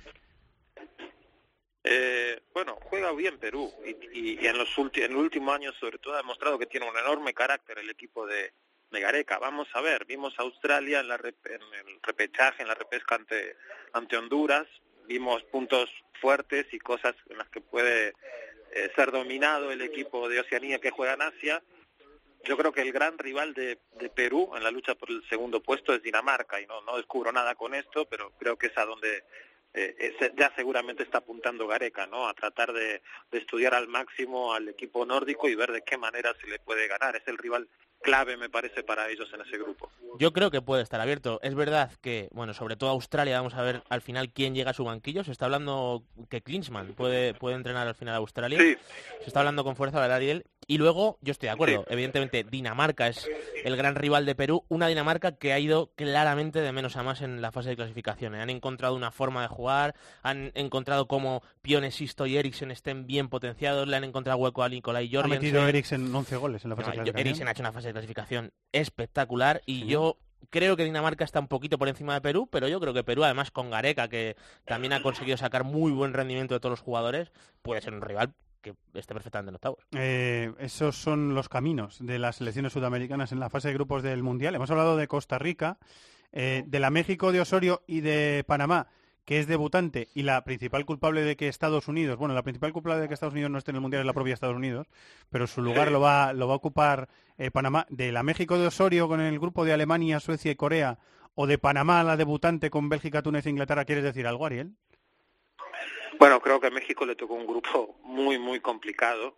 Eh, Osorio, que es un tipo al que le gustan las cosas complicadas y difíciles y los retos grandes, al menos de cara a la prensa se lo toma con muchísimo optimismo, o sea, se ve eh, confiado, le gustan ese tipo de, de- de partidos y situ- situaciones complicadas, pero honestamente creo que lo tiene realmente difícil México. Eh, pero vamos a ver, es un, México es un- un- una selección que pese a la medianía de, de CONCACAF, da la sensación siempre de que a México CONCACAF le queda chica, que gana con, que, que se impone con muchísima facilidad de manera habitual, no, no fue en el último ciclo mundialista, pero generalmente sí es así, eh, le va a costar competir contra equipos como, sobre todo contra eh, Suecia y Alemania, muchísimo. Pero bueno, vamos a verlo. Eh, tiene mucha sangre joven, Osorio es un técnico distinto a los que habitualmente ha tenido México y vamos a ver si encuentra la fórmula para hacerlos competir de manera interesante dentro del Mundial. Y Panamá, todos aprend- aprendizajes. El primer Mundial histórico para Sí. la selección canalera, Mm. tiene un grupo difícil, bueno, con participar ellos ya están conformes, leyendo declaraciones de, de los muchos jugadores de MLS que, que están en la selección de Panamá, eh, el mensaje es ese, ¿no? El premio ya es estar ahí y poder medirte de igual a igual contra equipos como Bélgica y como Inglaterra, básicamente, y bueno, será proceso de aprendizaje para ellos y una experiencia imborrable para el pequeñísimo país centroamericano que está celebrando su primer mundial, su primera clasificación, como si hubieran ganado un mundial. No paran de celebrar allí. Este, los jugadores de la sección son los héroes de, populares de, de- este año, han sido abanderados en, los, en las fiestas patrias y demás recientemente, o sea que se lo están tomando con mucha alegría y bueno, con esa este, misión de, de ir a aprender, de hacer experiencia para futuras generaciones sobre todo. A mí sobre el papel me parece la selección más débil de las Sí, sobre el papel sí. Además, Panamá tiene la desventaja que los dos primeros partidos son contra Bélgica e Inglaterra. O sea que tiene los dos rivales más fuertes al principio. Es algo parecido a lo que le puede ocurrir a, Américo- a- a México, perdón, eh, porque em- empieza con Alemania. Entonces ahí puedes eh, arrancar con el pie cambiado. Pero yo creo que en el enfrentamiento México-Suecia, por cómo es Osorio, por el tipo de jugador que tiene México, Yo tengo que un es- favorito, claro, ahí. Si, si se jugara mañana, ¿eh? Yo es que creo que Suecia, que es un rival muy Sería aguerrido y, y y defiende bien México y Osorio, y el tipo de jugador que tiene, como Irving Lozano y demás, puede desbordar mucho mejor a Suecia de lo que hizo Italia. Y yo creo que si llega con opción en México a jugar contra Suecia, le puede ganar Estoy de acuerdo. perfectamente. Estoy de acuerdo. Bueno, vamos a, a ver. El propio, el propio Osorio ya marcó el partido contra Suecia como el partido para ellos del Mundial. O sea, no asumiendo que van a perder con, con, con Alemania, pero dando a entender que pase lo que pase con Alemania, el objetivo y la fuerza de, de- de su trabajo y del trabajo de su plantel de aquí hasta ese encuentro va a ser el partido contra Suecia. Se lo juegan todo en ese encuentro. La semana que viene volvemos a la vida normal de clubes. Ariel, muchísimas gracias. Un abrazo a los dos, gracias.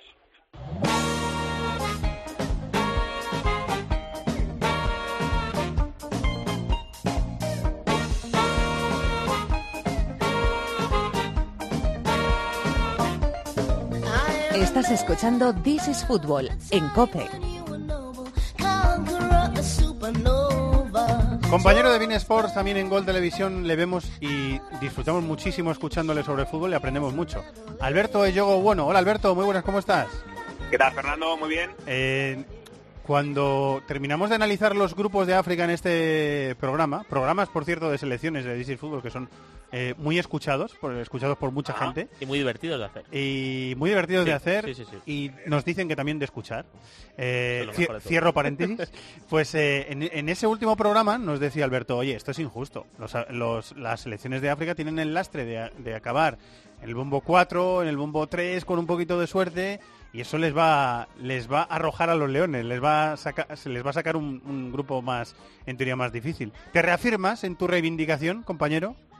Sí, ahora que he cogido ya el rol de, ¿no? de eh, de defensor del oprimido, ¿eh? pues ¿cómo, cómo soltarlo, cómo no continuar con esto. Bueno, lo cierto es que el otro día en la fase de, o, en la- o en el, eh, o en el sorteo de, la, de los- la fase de grupos tuvimos que esperar hasta más allá del Ecuador para ver algún africano, porque salen cabezas de serie, luego salen los del 2 y hasta el grupo o hasta el bombo 3 no salió ningún africano.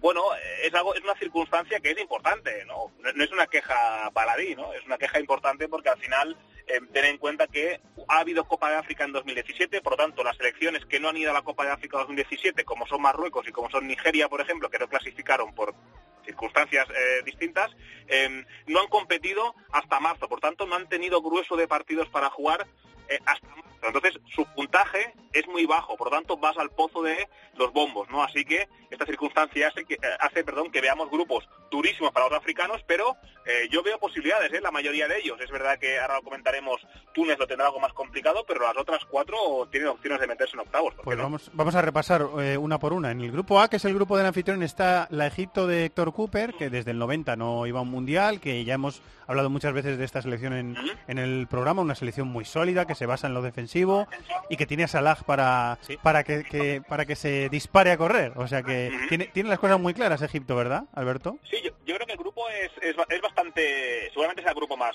más flojo bajo mi punto de vista. Eh, curiosamente coincide con el grupo del anfitrión, eh, que, es, que Rusia, y casualmente se ha encontrado con seguramente el grupo de, de menos nivel. Y como bien decíamos, pues esto, ¿no? Pues eh, los, faraones son un equipo ultra defensivo, metidos atrás, no se ponen colorados cuando no tienen el balón, y eso puede ayudar a que, por ejemplo, frente a la anfitriona, frente a Rusia, que tendrá, que estará obligada a llevar la iniciativa, pues Egipto se mete atrás, no tiene problema, te roba y se hace correr. Mohamed Salah acaba de ser nombrado mejor jugador de la Premier de noviembre. Así que fíjate, el delantero que tiene ahí. Está, está fino, sí. Tiene un delantero fantástico, ¿no? Ahí Mohamed Salah, que es capitán general de, de Egipto, jefe absoluto, tiene a, a Mohamed El Neni, el centrocampista del Arsenal, como fiel escudero por detrás, y lo cierto es que Egipto es esto, ¿eh? Rigor defensivo, solidez, no encajar gol y salir a la contra. Jugando contra equipos que te van a jugar, ¿no? Pues con cierta apertura, que van a intentar, eh, pues eh, mostrarse al mundo y van a estar exigidos eh, a, a hacerlo bien, como en el caso de Rusia o Arabia Saudí, a Saudí, perdón, pues tú ahí tienes la tranquilidad de que yo, estando en el Mundial, ya tengo mucho ganado. Viene Egipto de ser subcampeón de la Copa de África en febrero, en 2017. Sí, señor. Empezó ganando el partido frente a Camerún y en esa eterna eh, maldición que persigue a Héctor Cooper, iban ganando, se dejaron remontar con ese gol de con gol de Nkulú y con gol de, de Vincent Abubakar muy al final y quedaron a las puertas de llevarse la Copa de África. Pero Egipto es un equipo peligroso, seguramente no sea el equipo más divertido para ver, seguramente no, no lo dejas todo ese día para ver a Egipto porque te cae, pero No. cierto es que es un equipo muy, muy incómodo, es una piedra el equipo de Cooper. Eh, y tiene a, va a tener, si no pasa nada raro, si no hay una lesión repentina, al eh, jugador más veterano de la historia de los mundiales, Sí. porque Samuel Hadari va a tener 45 años cuando empiece Sí, el sí, mundial. se el de A mí, Egipto. La verdad, creo que Egipto, si yo tuviese que apostar, diría que está en octavos, porque me parece una, Yo también. una cosa muy importante, me parece, lo que ha dicho Alberto. Es un equipo muy bien organizado defensivamente y sus tres rivales no, no, van ex- no tienen excedente Tienen de talento. solidez. No, no tienen No, excedente de al talento revés, sí, para exacto, desbordar, exacto, sí. desbordar una defensa tan sólida como la de Egipto, que encima tiene un jugador rapidísimo como Salah para para aprovechar esos contragolpes. Así que si yo tuviese que apostar hoy, creo que Egipto es uno de los que va a estar en octavos. Eh, me han dado muchos palos en los últimos eh, días, Alberto. Esto va en la profesión también. eh, porque estoy diciendo que Marruecos y que Irán eh, son equipos competitivos a su nivel y que Portugal y España no van a salir silbando al campo. Eh, Marruecos es una selección, mm, lo estábamos hablando antes con, con su portero, con Munir, el portero de Numancia, una selección muy competitiva, muy competitiva.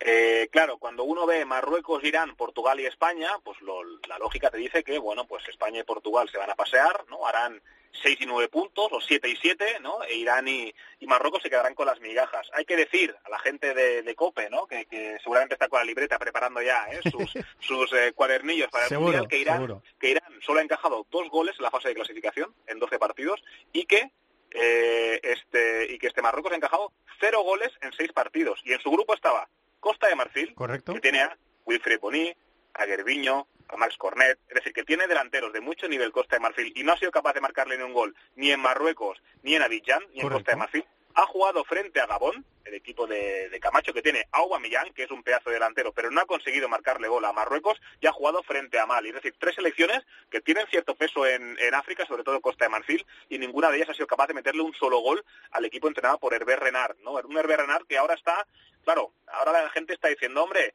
¿por qué no traemos a Munir el Haddad y el Alavés? ¿No? Y esta historia es, es interesante porque en 2015 hubo una Copa de África que debía organizar Marruecos, ¿de acuerdo? Marruecos tenía un equipo auténticamente deshecho, no tenía equipo, tenía talentos como Tarab, tenía talentos por ahí sueltos, pero que no estaban comprometidos con el equipo. Esa Copa de África debía jugarse en Marruecos. Munir el Haddadi decidió escuchar a Del Bosque ¿eh? y jugar 10 minutos con España en lugar de jugar con Marruecos. Eso sentó como un tiro, como una patada en el estómago a la afición, a la afición marroquí.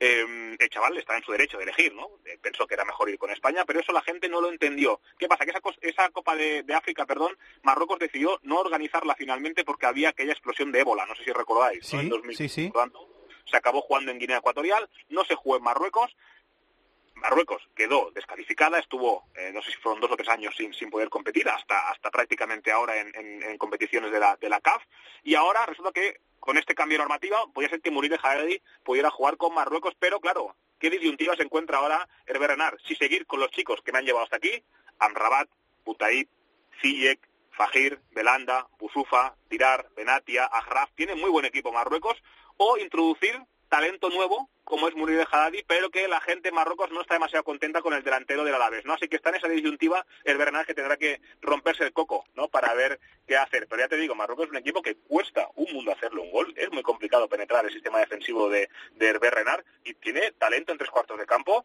Me atrevería a decir que mm, no tantas selecciones en este mundial van a tener media puntas como tiene Marruecos, porque tiene gente de mucho talento ahí. Nos ha dicho Munir, el portero de, de Marruecos, que eh, su tocayo, que por ellos, con los brazos abiertos, reciben a Munir Ah. el Haddadi. O sea que vamos a ver si llega Munir el Haddadi o no antes del Mundial. ¿Querías decir algo, David? Bueno, eh, yo, yo sobre todo lo, lo que hemos destacado antes, eh, al final lo que ha conseguido Renard por liderazgo es que jugadores como Belanda, como Busufa, eh, se pongan el mono de trabajo y, y hayan hecho que esta selección marroquí eh, sea un equipo muy complicado de atacarle. Vamos a ver, eh, yo sinceramente viendo el grupo creo que España ha tenido cierta fortuna precisamente porque España sí que tiene eh, ese nivel eh, y ese pie fino para atacar tres mm, equipos que, que se van a replegar mucho. Así que yo creo que eh, por el beneficio de España me parece que tiene más posibilidades Portugal de atascarse contra Irán y por supuesto Marruecos Estoy de acuerdo. que España. Así que en ese sentido yo espero algún pinchazo de Portugal. Estoy de acuerdo. Eh, como diría un antiguo compañero mío, Alberto, díselo a estos que si no, no se lo creen, a que Nigeria es la selección, a que juega muy bien, a que da gusto verles jugar. Así como yo no dejo nada para ir a ver a Egipto, cuando juega Nigeria yo tengo que abandonar Nos sentamos, quehaceres, nos sentamos, nos sentamos ahí. me, me, me guardo la gente y me, pongo, y me pongo a verlo, ¿no? Y si no, eh, animo a la gente ¿no? de COPE que guarde 45 minutos de la Argentina-Nigeria amistoso que se jugó hace apenas un mes, que se guarde la segunda parte y cuando tenga un rato, cuando tenga un resquicio de tiempo, aunque sea a la hora de comer, mientras come... Cuando se quiera animar, ¿verdad, Alberto? Cuando se quiera animar, que se lo pongan, ¿no? que vea, porque esto es Nigeria en estado puro. Nigeria tiene gente eh, en el centro del campo, lo hemos dicho, ¿eh? a Wilfred Ndidi, tiene a Obi Mikel, tiene a Onazi, que estos son centrocampistas ¿eh? de jerarquía, de garantía, que tienen experiencia, Ndidi menos, ¿no? pero son gente que, que está en el primer nivel, por lo tanto, problema resuelto en el centro del campo, y arriba tiene a gente de velocidad, calidad y potencia, ¿no? Tiene gente que juega en la Premier, tiene a Ígalo, tiene a Víctor Moses, tiene a, a Igea Nacho, tiene a Alexi Wobi, tiene a Moses Simon, que está jugando en Bélgica maravillosamente bien, tiene gente de mucho nivel Nigeria. Pero es lo que decimos, claro, cuando te vas al bombo D, porque no has podido disputar la Copa de África en 2017, por tanto has jugado muy pocos partidos Claro. y no has podido sumar puntos suficientes para estar más arriba, te vas al pozo y claro, te encuentras con un grupo con Nigeria, con Croacia y con Islandia, si no recuerdo mal, hablo de memoria. Sí, y Argentina, que... Y Argentina. Claro, o sea, es que al final es... eh, eh, para mí es un- quizá el grupo más complicado. En cualquier caso, yo creo que esa primera jornada Croacia-Nigeria, si Nigeria gana, que no me extrañaría, la podemos ver en octavos. ¿Por qué? Porque yo creo que Croacia es un equipo que tiene muchos jugones, se abre mucho, se asocia mucho, y Nigeria en transición yo creo que a día de hoy es uno de los equipos más peligrosos que puede tener el Mundial, por los nombres que ha dado Alberto, y porque tiene gente que roba el balón en medio campo, caso de Ndidi, etcétera. Entonces, si saca buen resultado Nigeria contra Croacia, los croatas pueden tener problemas. ¿eh? Eh, ¿Qué Sí, dices? para que- Sí, Alberto, para, que, para, para que, para que la gente se haga una idea y seguramente ya el que no se vea, ya, ya no te digo que vea la fase de clasificación entera, el que no vea 45 minutos de Nigeria ya no tiene excusa, ¿no? Para, para no para no saber cómo juegan las las super, las super águilas. Es un equipo que te roba el balón a 10 metros del área y en tres toques se te planta en tu área. Te hace pac, Sí, pac, pac, sí, te sí. juega de primera y te llega. Y es, es tremendo cómo, cómo descosió, por ejemplo, a Argentina. De hecho, el propio Mascherano fue cuando se rompió, ¿no? Porque de tanto correr hacia atrás, al final el, el- el central del Barça se acabó rompiendo porque eh, esa gente que tiene en ataque, ese vuelo que tienen las superáguilas, es tremendo. Ahora bien, si eres capaz de marcarle primero y encerrarte atrás, eh, eh, sí que es cierto que falta cierta finura en el toque, ¿no? Es, es verdad que no te van a encontrar las costuras si tú estás bien metido atrás, ¿no? Pero como sean capaces de adelantarse en el marcador o tener eh, marcador favorable, el equipo de, de Rohr te, te puede hacer mucho daño. ¿Qué dices, Alberto? Que, que Túnez con Bélgica e Inglaterra no lo terminar de ver, ¿no? No acabo de verlo, en primer lugar, porque porque Bélgica e Inglaterra creo que están en, en- en un buen momento, creo que son dos selecciones que, que creo que tienen que dar un paso adelante los dos. Inglaterra por, por, por jerarquía y por escudo y porque esos tres leones en el pecho pesan mucho, ¿no? Y ahora es momento de dar un paso adelante y porque Bélgica no se puede quedar en la eterna promesa, ¿no? Yo tengo una generación que ya está madura, ya es suficientemente eh, adulta como para afrontar nuevos retos y yo creo que son equipos que son mejores que, que, Túnez. Eh, Túnez, lo hemos dicho, ¿eh? es un equipo que, bueno, que es algo ramplón, que eliminó a República del Congo, que era el equipo que a mí me gustaba, ¿eh? de Bacambú y compañía, pero eh, resulta que Túnez eh, fue más sólido defensivamente. Tiene a Msagni, que seguramente es la luz, ¿no? que ilumina todo el juego de, de, Túnez, pero es un equipo que algo espeso, ¿eh? cuesta, cuesta de verle. Es verdad que es duro, ¿no? Pero no tiene la imaginación ni la velocidad que tiene, por ejemplo, Egipto, que también es sólido defensivamente, pero también tiene la cara, la versión ofensiva, que es cuando sale. Así que Túnez, yo le veo, le veo pocas posibilidades, aunque bueno, cualquier cosa puede pasar, claro que sí. Y estábamos deslizando antes que quizá el grupo H sea el más abierto de todos. Las cuatro tienen opciones, Polonia, Senegal, Colombia y Japón. A Sadio Mané, que es un estrellón de, de esto del fútbol y compañía, eh, ¿les ves metiéndose en octavos si el Mundial empezara mañana?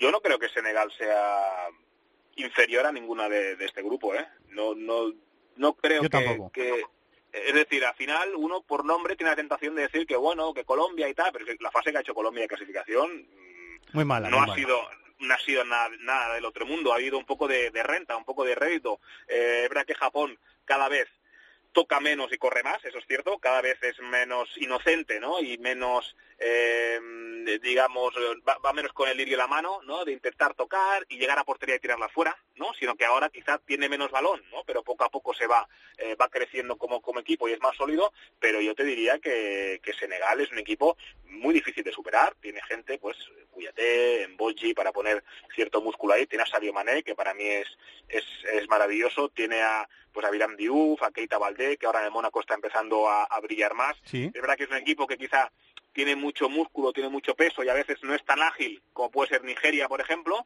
pero es un equipo que yo, tal como te digo, yo creo que ese grupo está muy igualado, que no va a haber, si, si pasan dos o se eliminan dos no va a ser sorpresa, yo creo que Senegal está con un eh, 50% de posibilidades de pasar, igual que Colombia, igual que Japón o cualquier otro del grupo. A mí Senegal no me parece el mejor equipo porque Nigeria me parece el más equilibrado, pero sí creo que tiene los, las, individualmente los dos mejores, que son Sadio Mané y Keita Valdé. Y eso te da mucho, y más en un grupo en el que no hay un super gigante. Eh, bueno, quedan seis meses y hablaremos del fútbol africano aquí en This is Fútbol. Eh, y si quiere el señor abogado defensor del fútbol africano, pues estará aquí presente. Alberto, muchísimas gracias. ¿eh?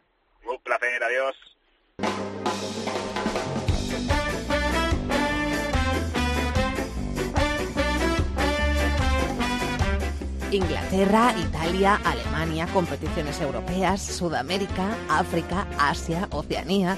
Todo el fútbol del mundo cabe en cope.es.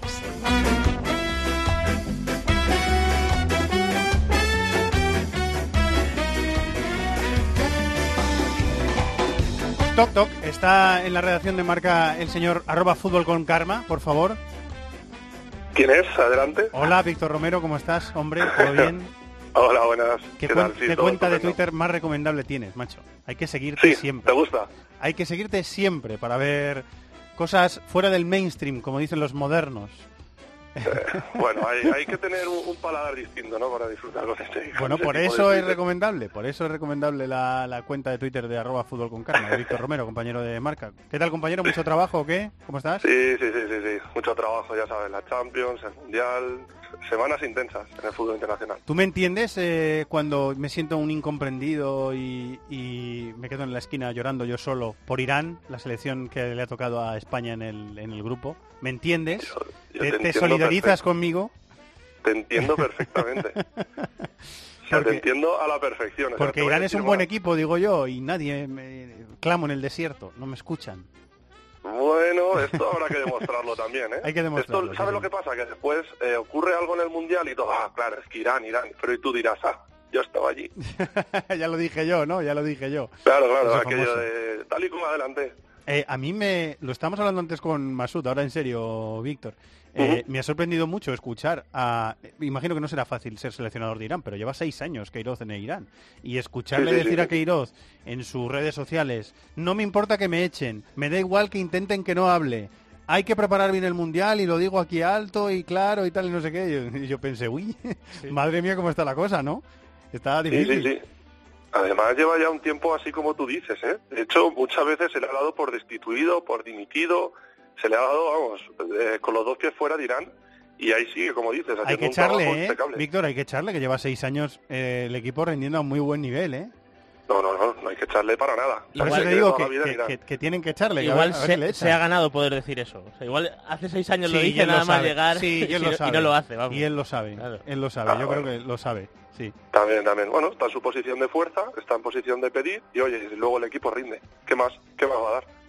Pues vamos a ver, a Irán en el, el Mundial, ya veremos. Sí, bueno, yo creo que va a ser un equipo rocoso. Lo que pasa que, eh, lo comentábamos antes, España al final tiene calidad de sobra para desbordar ese sistema defensivo y luego con la que se lo juega, yo creo ahí que va a ser Marruecos, por estar ahí a punto de apretarle a Portugal, también tiene mucha calidad, porque los marroquíes también tienen mucha calidad y al final el punto fuerte de Irán es ese, ese buen posicionamiento Yo, defensivo. yo veo a Irán, ahora hablando en serio, Sí. yo veo a Irán siendo cuarta de este grupo, Sí. ¿eh? pero no creo que no creo que sea fácil ganarle. Eh, Yo estoy de acuerdo. Es una selección que no Yo creo que estoy de acuerdo también. Mm. Eh, Además, creo es que la clave realmente va a ser el primer partido contra Marruecos, ah, sin ninguna duda. O sea, si de ahí sale ganando, ya, pues a ver quién los para, ya se lo creen, eh, te van a empezar con otra, con otra visión los partidos contra Portugal y España, y bueno, hay que jugarlos. O sea, recordemos que Argentina le ganó, vamos, por un mesiazo, ¿no? Eh, En- en el descuento, me parece que hay fue, en los últimos minutos sí, del sí, sí, sí, un tiro fuera del área espectacular, muy Messi, que acabó con ellos. Pero bueno, yo, yo la veo cuarta. Eh, yo para mí sería un sorpresón que Irán se metiera o que, en fin, que diera algo de guerra. Quedan seis meses, vamos a ver lo que pasa. Eh, hace unos meses pasó por este programa Juanma Pereira, compañero canario de Esfera Sports, al que le mandamos un abrazo gigante, y nos habló de Nawaf Alaved. Este mediapunta con muchísima clase, eh, que juega en Arabia Saudí, lo estábamos comentando antes, eh, Víctor. Arabia Saudí Sí. ha llegado Juan Antonio Pizzi en uno de los movimientos más extraños en los banquillos. Digo porque el que llevó a Arabia Saudí al, al Mundial, eh, Van Marwijk, no es ni el penúltimo seleccionador, o sea, estaba antes del penúltimo. Un poco raro, ¿no? Sí, es todo muy golfo pérsico, ¿no? Es todo muy, muy fútbol, fútbol de, de Oriente Medio, un caos institucional, un caos que, que al final se lleva por delante todo el buen trabajo deportivo que han venido haciendo, porque la fase de clasificación prácticamente fue impecable. O sea, Barbik eh, devuelve a la selección a un mundial que no iban desde 2006 y, y bueno, pues ahí empieza ya el baile de la federación, que si ahora tú, llega Bauza rebotado después de Emiratos, ahora ya no está Bauza, está Pizzi, en fin, esto al final sin duda acabó pasando factura. Tienen al Sahlawi, un delantero interesante también, pero yo, para mí, junto con Panamá, eh, a Sí. priori de las 32 es la más top. Sin ninguna duda. Es cierto que en la fase de clasificación, aunque empatado a puntos, quedan por delante de Australia. Arabia Saudí, sin embargo, tiene una ventaja con respecto a Panamá, a Panamá y es que no se enfrenta a Bélgica y a Inglaterra, que ya es, Es un paso muy grande, ¿no? correcto, Adelante. es correcto, sí. Pero en cualquier caso, yo, por ejemplo, en un enfrentamiento entre Arabia Saudí y Egipto, yo creo que Egipto es un equipo ya no solo más organizado, Hay sino que tiene más calidad. Luego, tienes al anfitrión, que evidentemente, bueno, el va a haber bar, pero es el anfitrión y ya sabes que, las- no digo que esté direccionado todo, pero las pequeñas cositas, pues el anfitrión tira ser, y un equipo ser, más pequeño, pues evidentemente va a sufrir. Y luego Uruguay es muy superior, o sea que yo sí que coincido totalmente en que es uno de los dos peores equipos del Mundial. En todo el tránsito de, de Uli Stilik, que ya no está en el banquillo de Corea del Sur, eh, ahora es un señor coreano, el entrenador de Corea del Sur, eh, Víctor, a mí me da la sensación de que el equipo ha perdido nivel y ha perdido solidez defensiva. ¿Te da también a ti esa sensación, Corea del Sur, últimamente o no? Pues fíjate, a mí es, eh, a- a mí me gusta, ¿eh?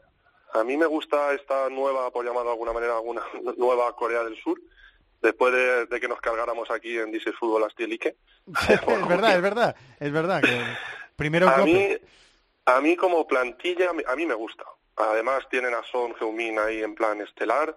Eh, yo la veo. Ahora, juegan muy en contra del grupo en el que ha quedado enclavado. Claro, Alemania, México y Suecia, a ver qué pueden hacer. Pero a, a mí sí me gustan. A ver, le falta el 9. Le falta el típico 9 de Corea del Sur que no hay ni prácticamente se le espera. Está probando un poco ahí a Hichan, el del Salzburgo, pero, pero vaya. Yo creo el que último que ha jugado, que voy a tener que consultar su nombre, lo tengo que confesar. El último que ha jugado este grandote que juega bien de espalda, me ha gustado bastante. ¿eh? Ahora te digo el nombre, porque es que... El de, el de John Book. Eh, El alto este que son casi dos metros. Lo miro y te lo digo. Sí, pero que bueno, lleva tiempo jugando en la, en la selección. Es un 9-9 que, que juega muy bien de espaldas, que le ayuda a salir de será. El que te Eh, digo yo es Kim te- Sin te lo voy a decir en- enseguida. 1.96 de Sí, que Sin es. Wook, yo creo que es. Te lo voy a decir enseguida. Mm. Eh, pues eso, David, que... Sí, que bueno, sobre todo yo les veo últimos de grupo también a Corea, pero si tienen el típico partido que pueden rascar algo es que me da la sensación de que el grupo en el que han caído, eh, los tres rivales, o por lo menos dos de ellos, Alemania y México, va a ser un partido que puede haber mucha transición y ahí tienen a un jugador que es muy dominante como es Son. Y entonces igual ahí cazas un gol, te pones por delante, ya sabemos que en el Mundial al rival que va perdiendo le pueden entrar las dudas y ahí igual eh, pueden competir, pero para mi gusto están por debajo tanto de México como de Suecia. Eh, se llama Juan. Eh, Juan, nombre coreano, ¿eh?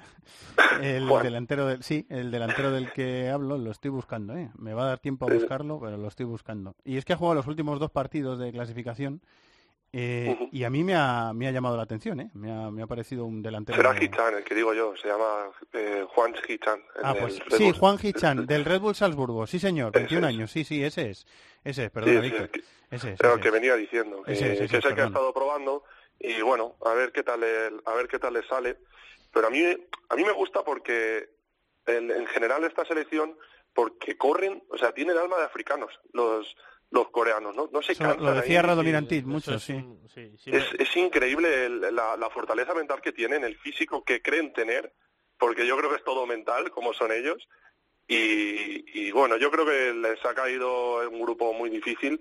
No les veo clasificando, pero sí veo que, que estos no van a ser fáciles. Eh, a, Eh. ver, a ver quién se la lleva. Te- te- tenemos eh, para terminar a Japón en el grupo que ya hemos catalogado como el más abierto del mundial. Las cuatro tienen opciones.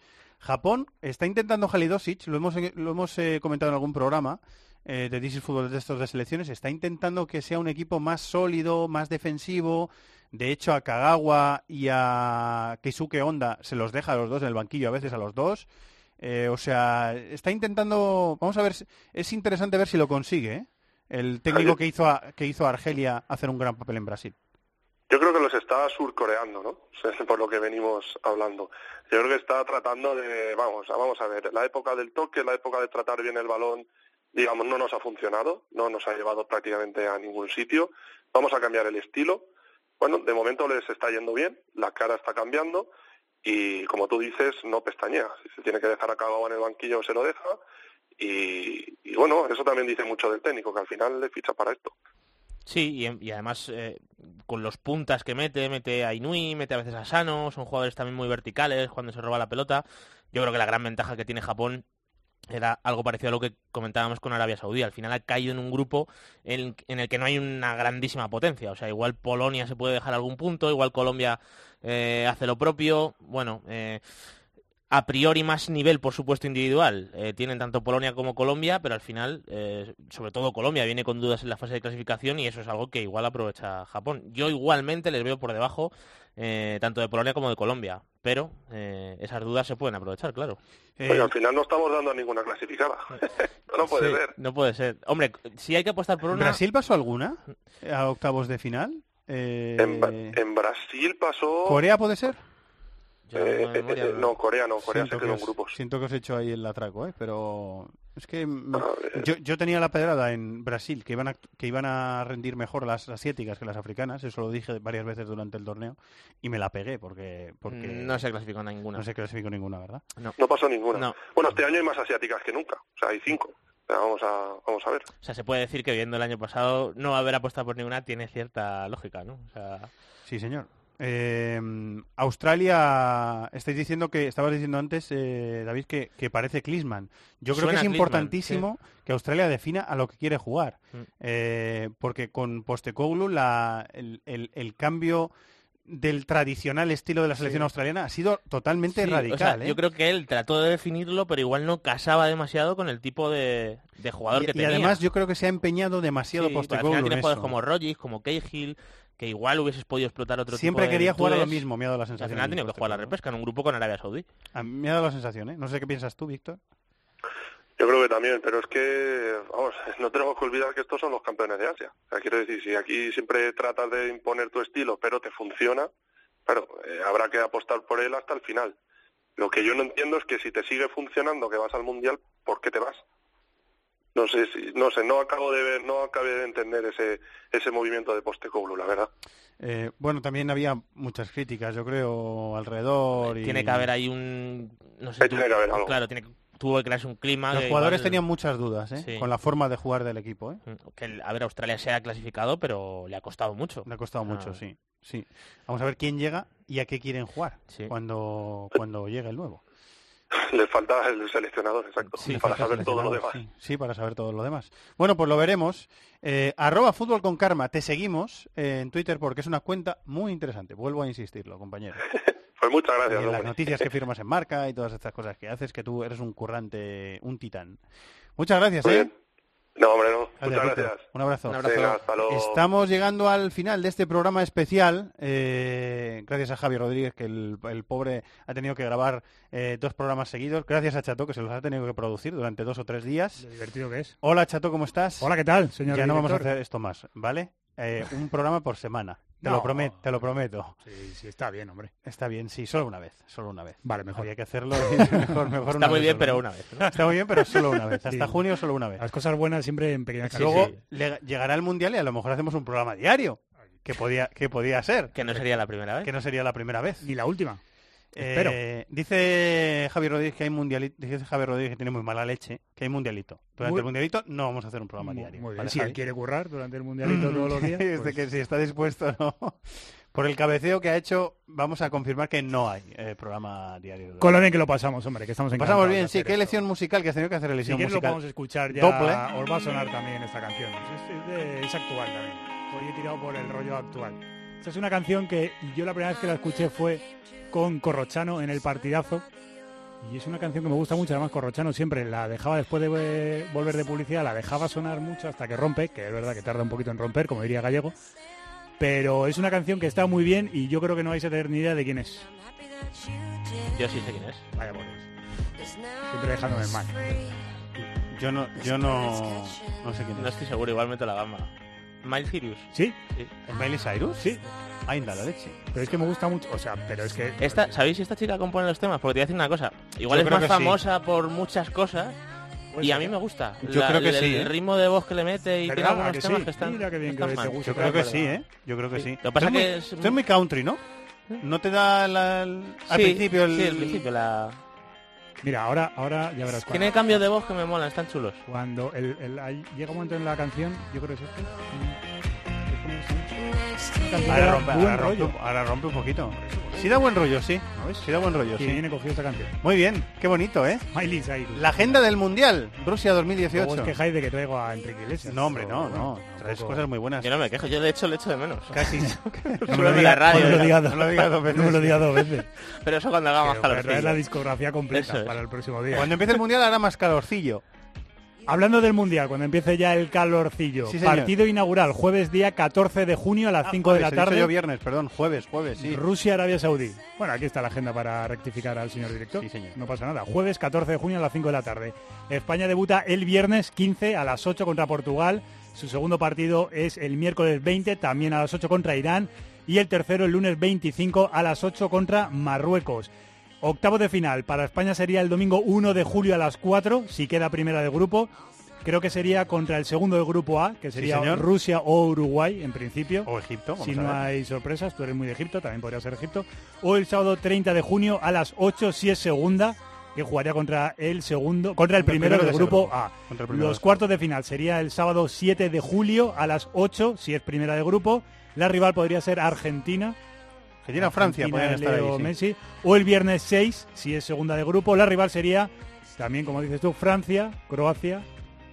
Repe- podría ser. No, bueno, sí, sí, sí podía ser, sí podía ser. Francia, Argentina, Croacia, por, por ahí Semi- bien. semifinales, martes 10 y miércoles 11 a las 8 de la De tarde. julio, estamos hablando de julio. De julio. Y la gran final, que sería el domingo 15 de julio a las 5 de la tarde. A las 5 de la tarde. He visto que es a las 5, mírame si es a las 5, porque he visto en... Sí, a las 5. ¿Verdad? Sí, Qué 6 horas raro. de Moscú a las 5 de la tarde. Pensaba que iba a ser a las 8, a las 5 Buena de la hora tarde. para las 7 salir a tomar unas copichuelas y celebrar el A las título. 7 menos cuarto. O a las estamos ya 8. celebrando. O a las 8, sí, mejor Si con no has tenido- sufrimiento. si no has- Un 116 ahí lo veo, lo veo. Si no has tenido suerte, a las 8. Yo te digo que a las 7 estamos tomando una cerveza, ahí aquí al lado, celebrando el título. Bueno, pues lo firmamos. Yo lo firmo. Lo firmamos, ¿eh?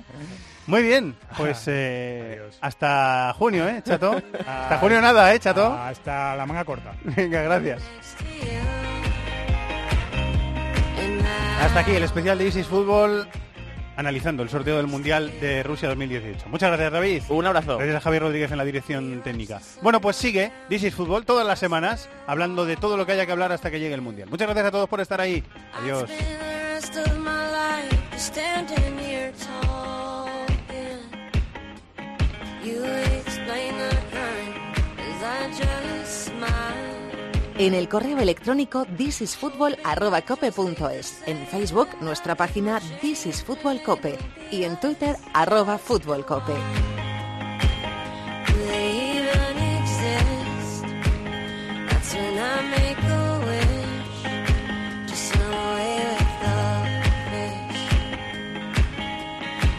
supposed to be this high all summer long?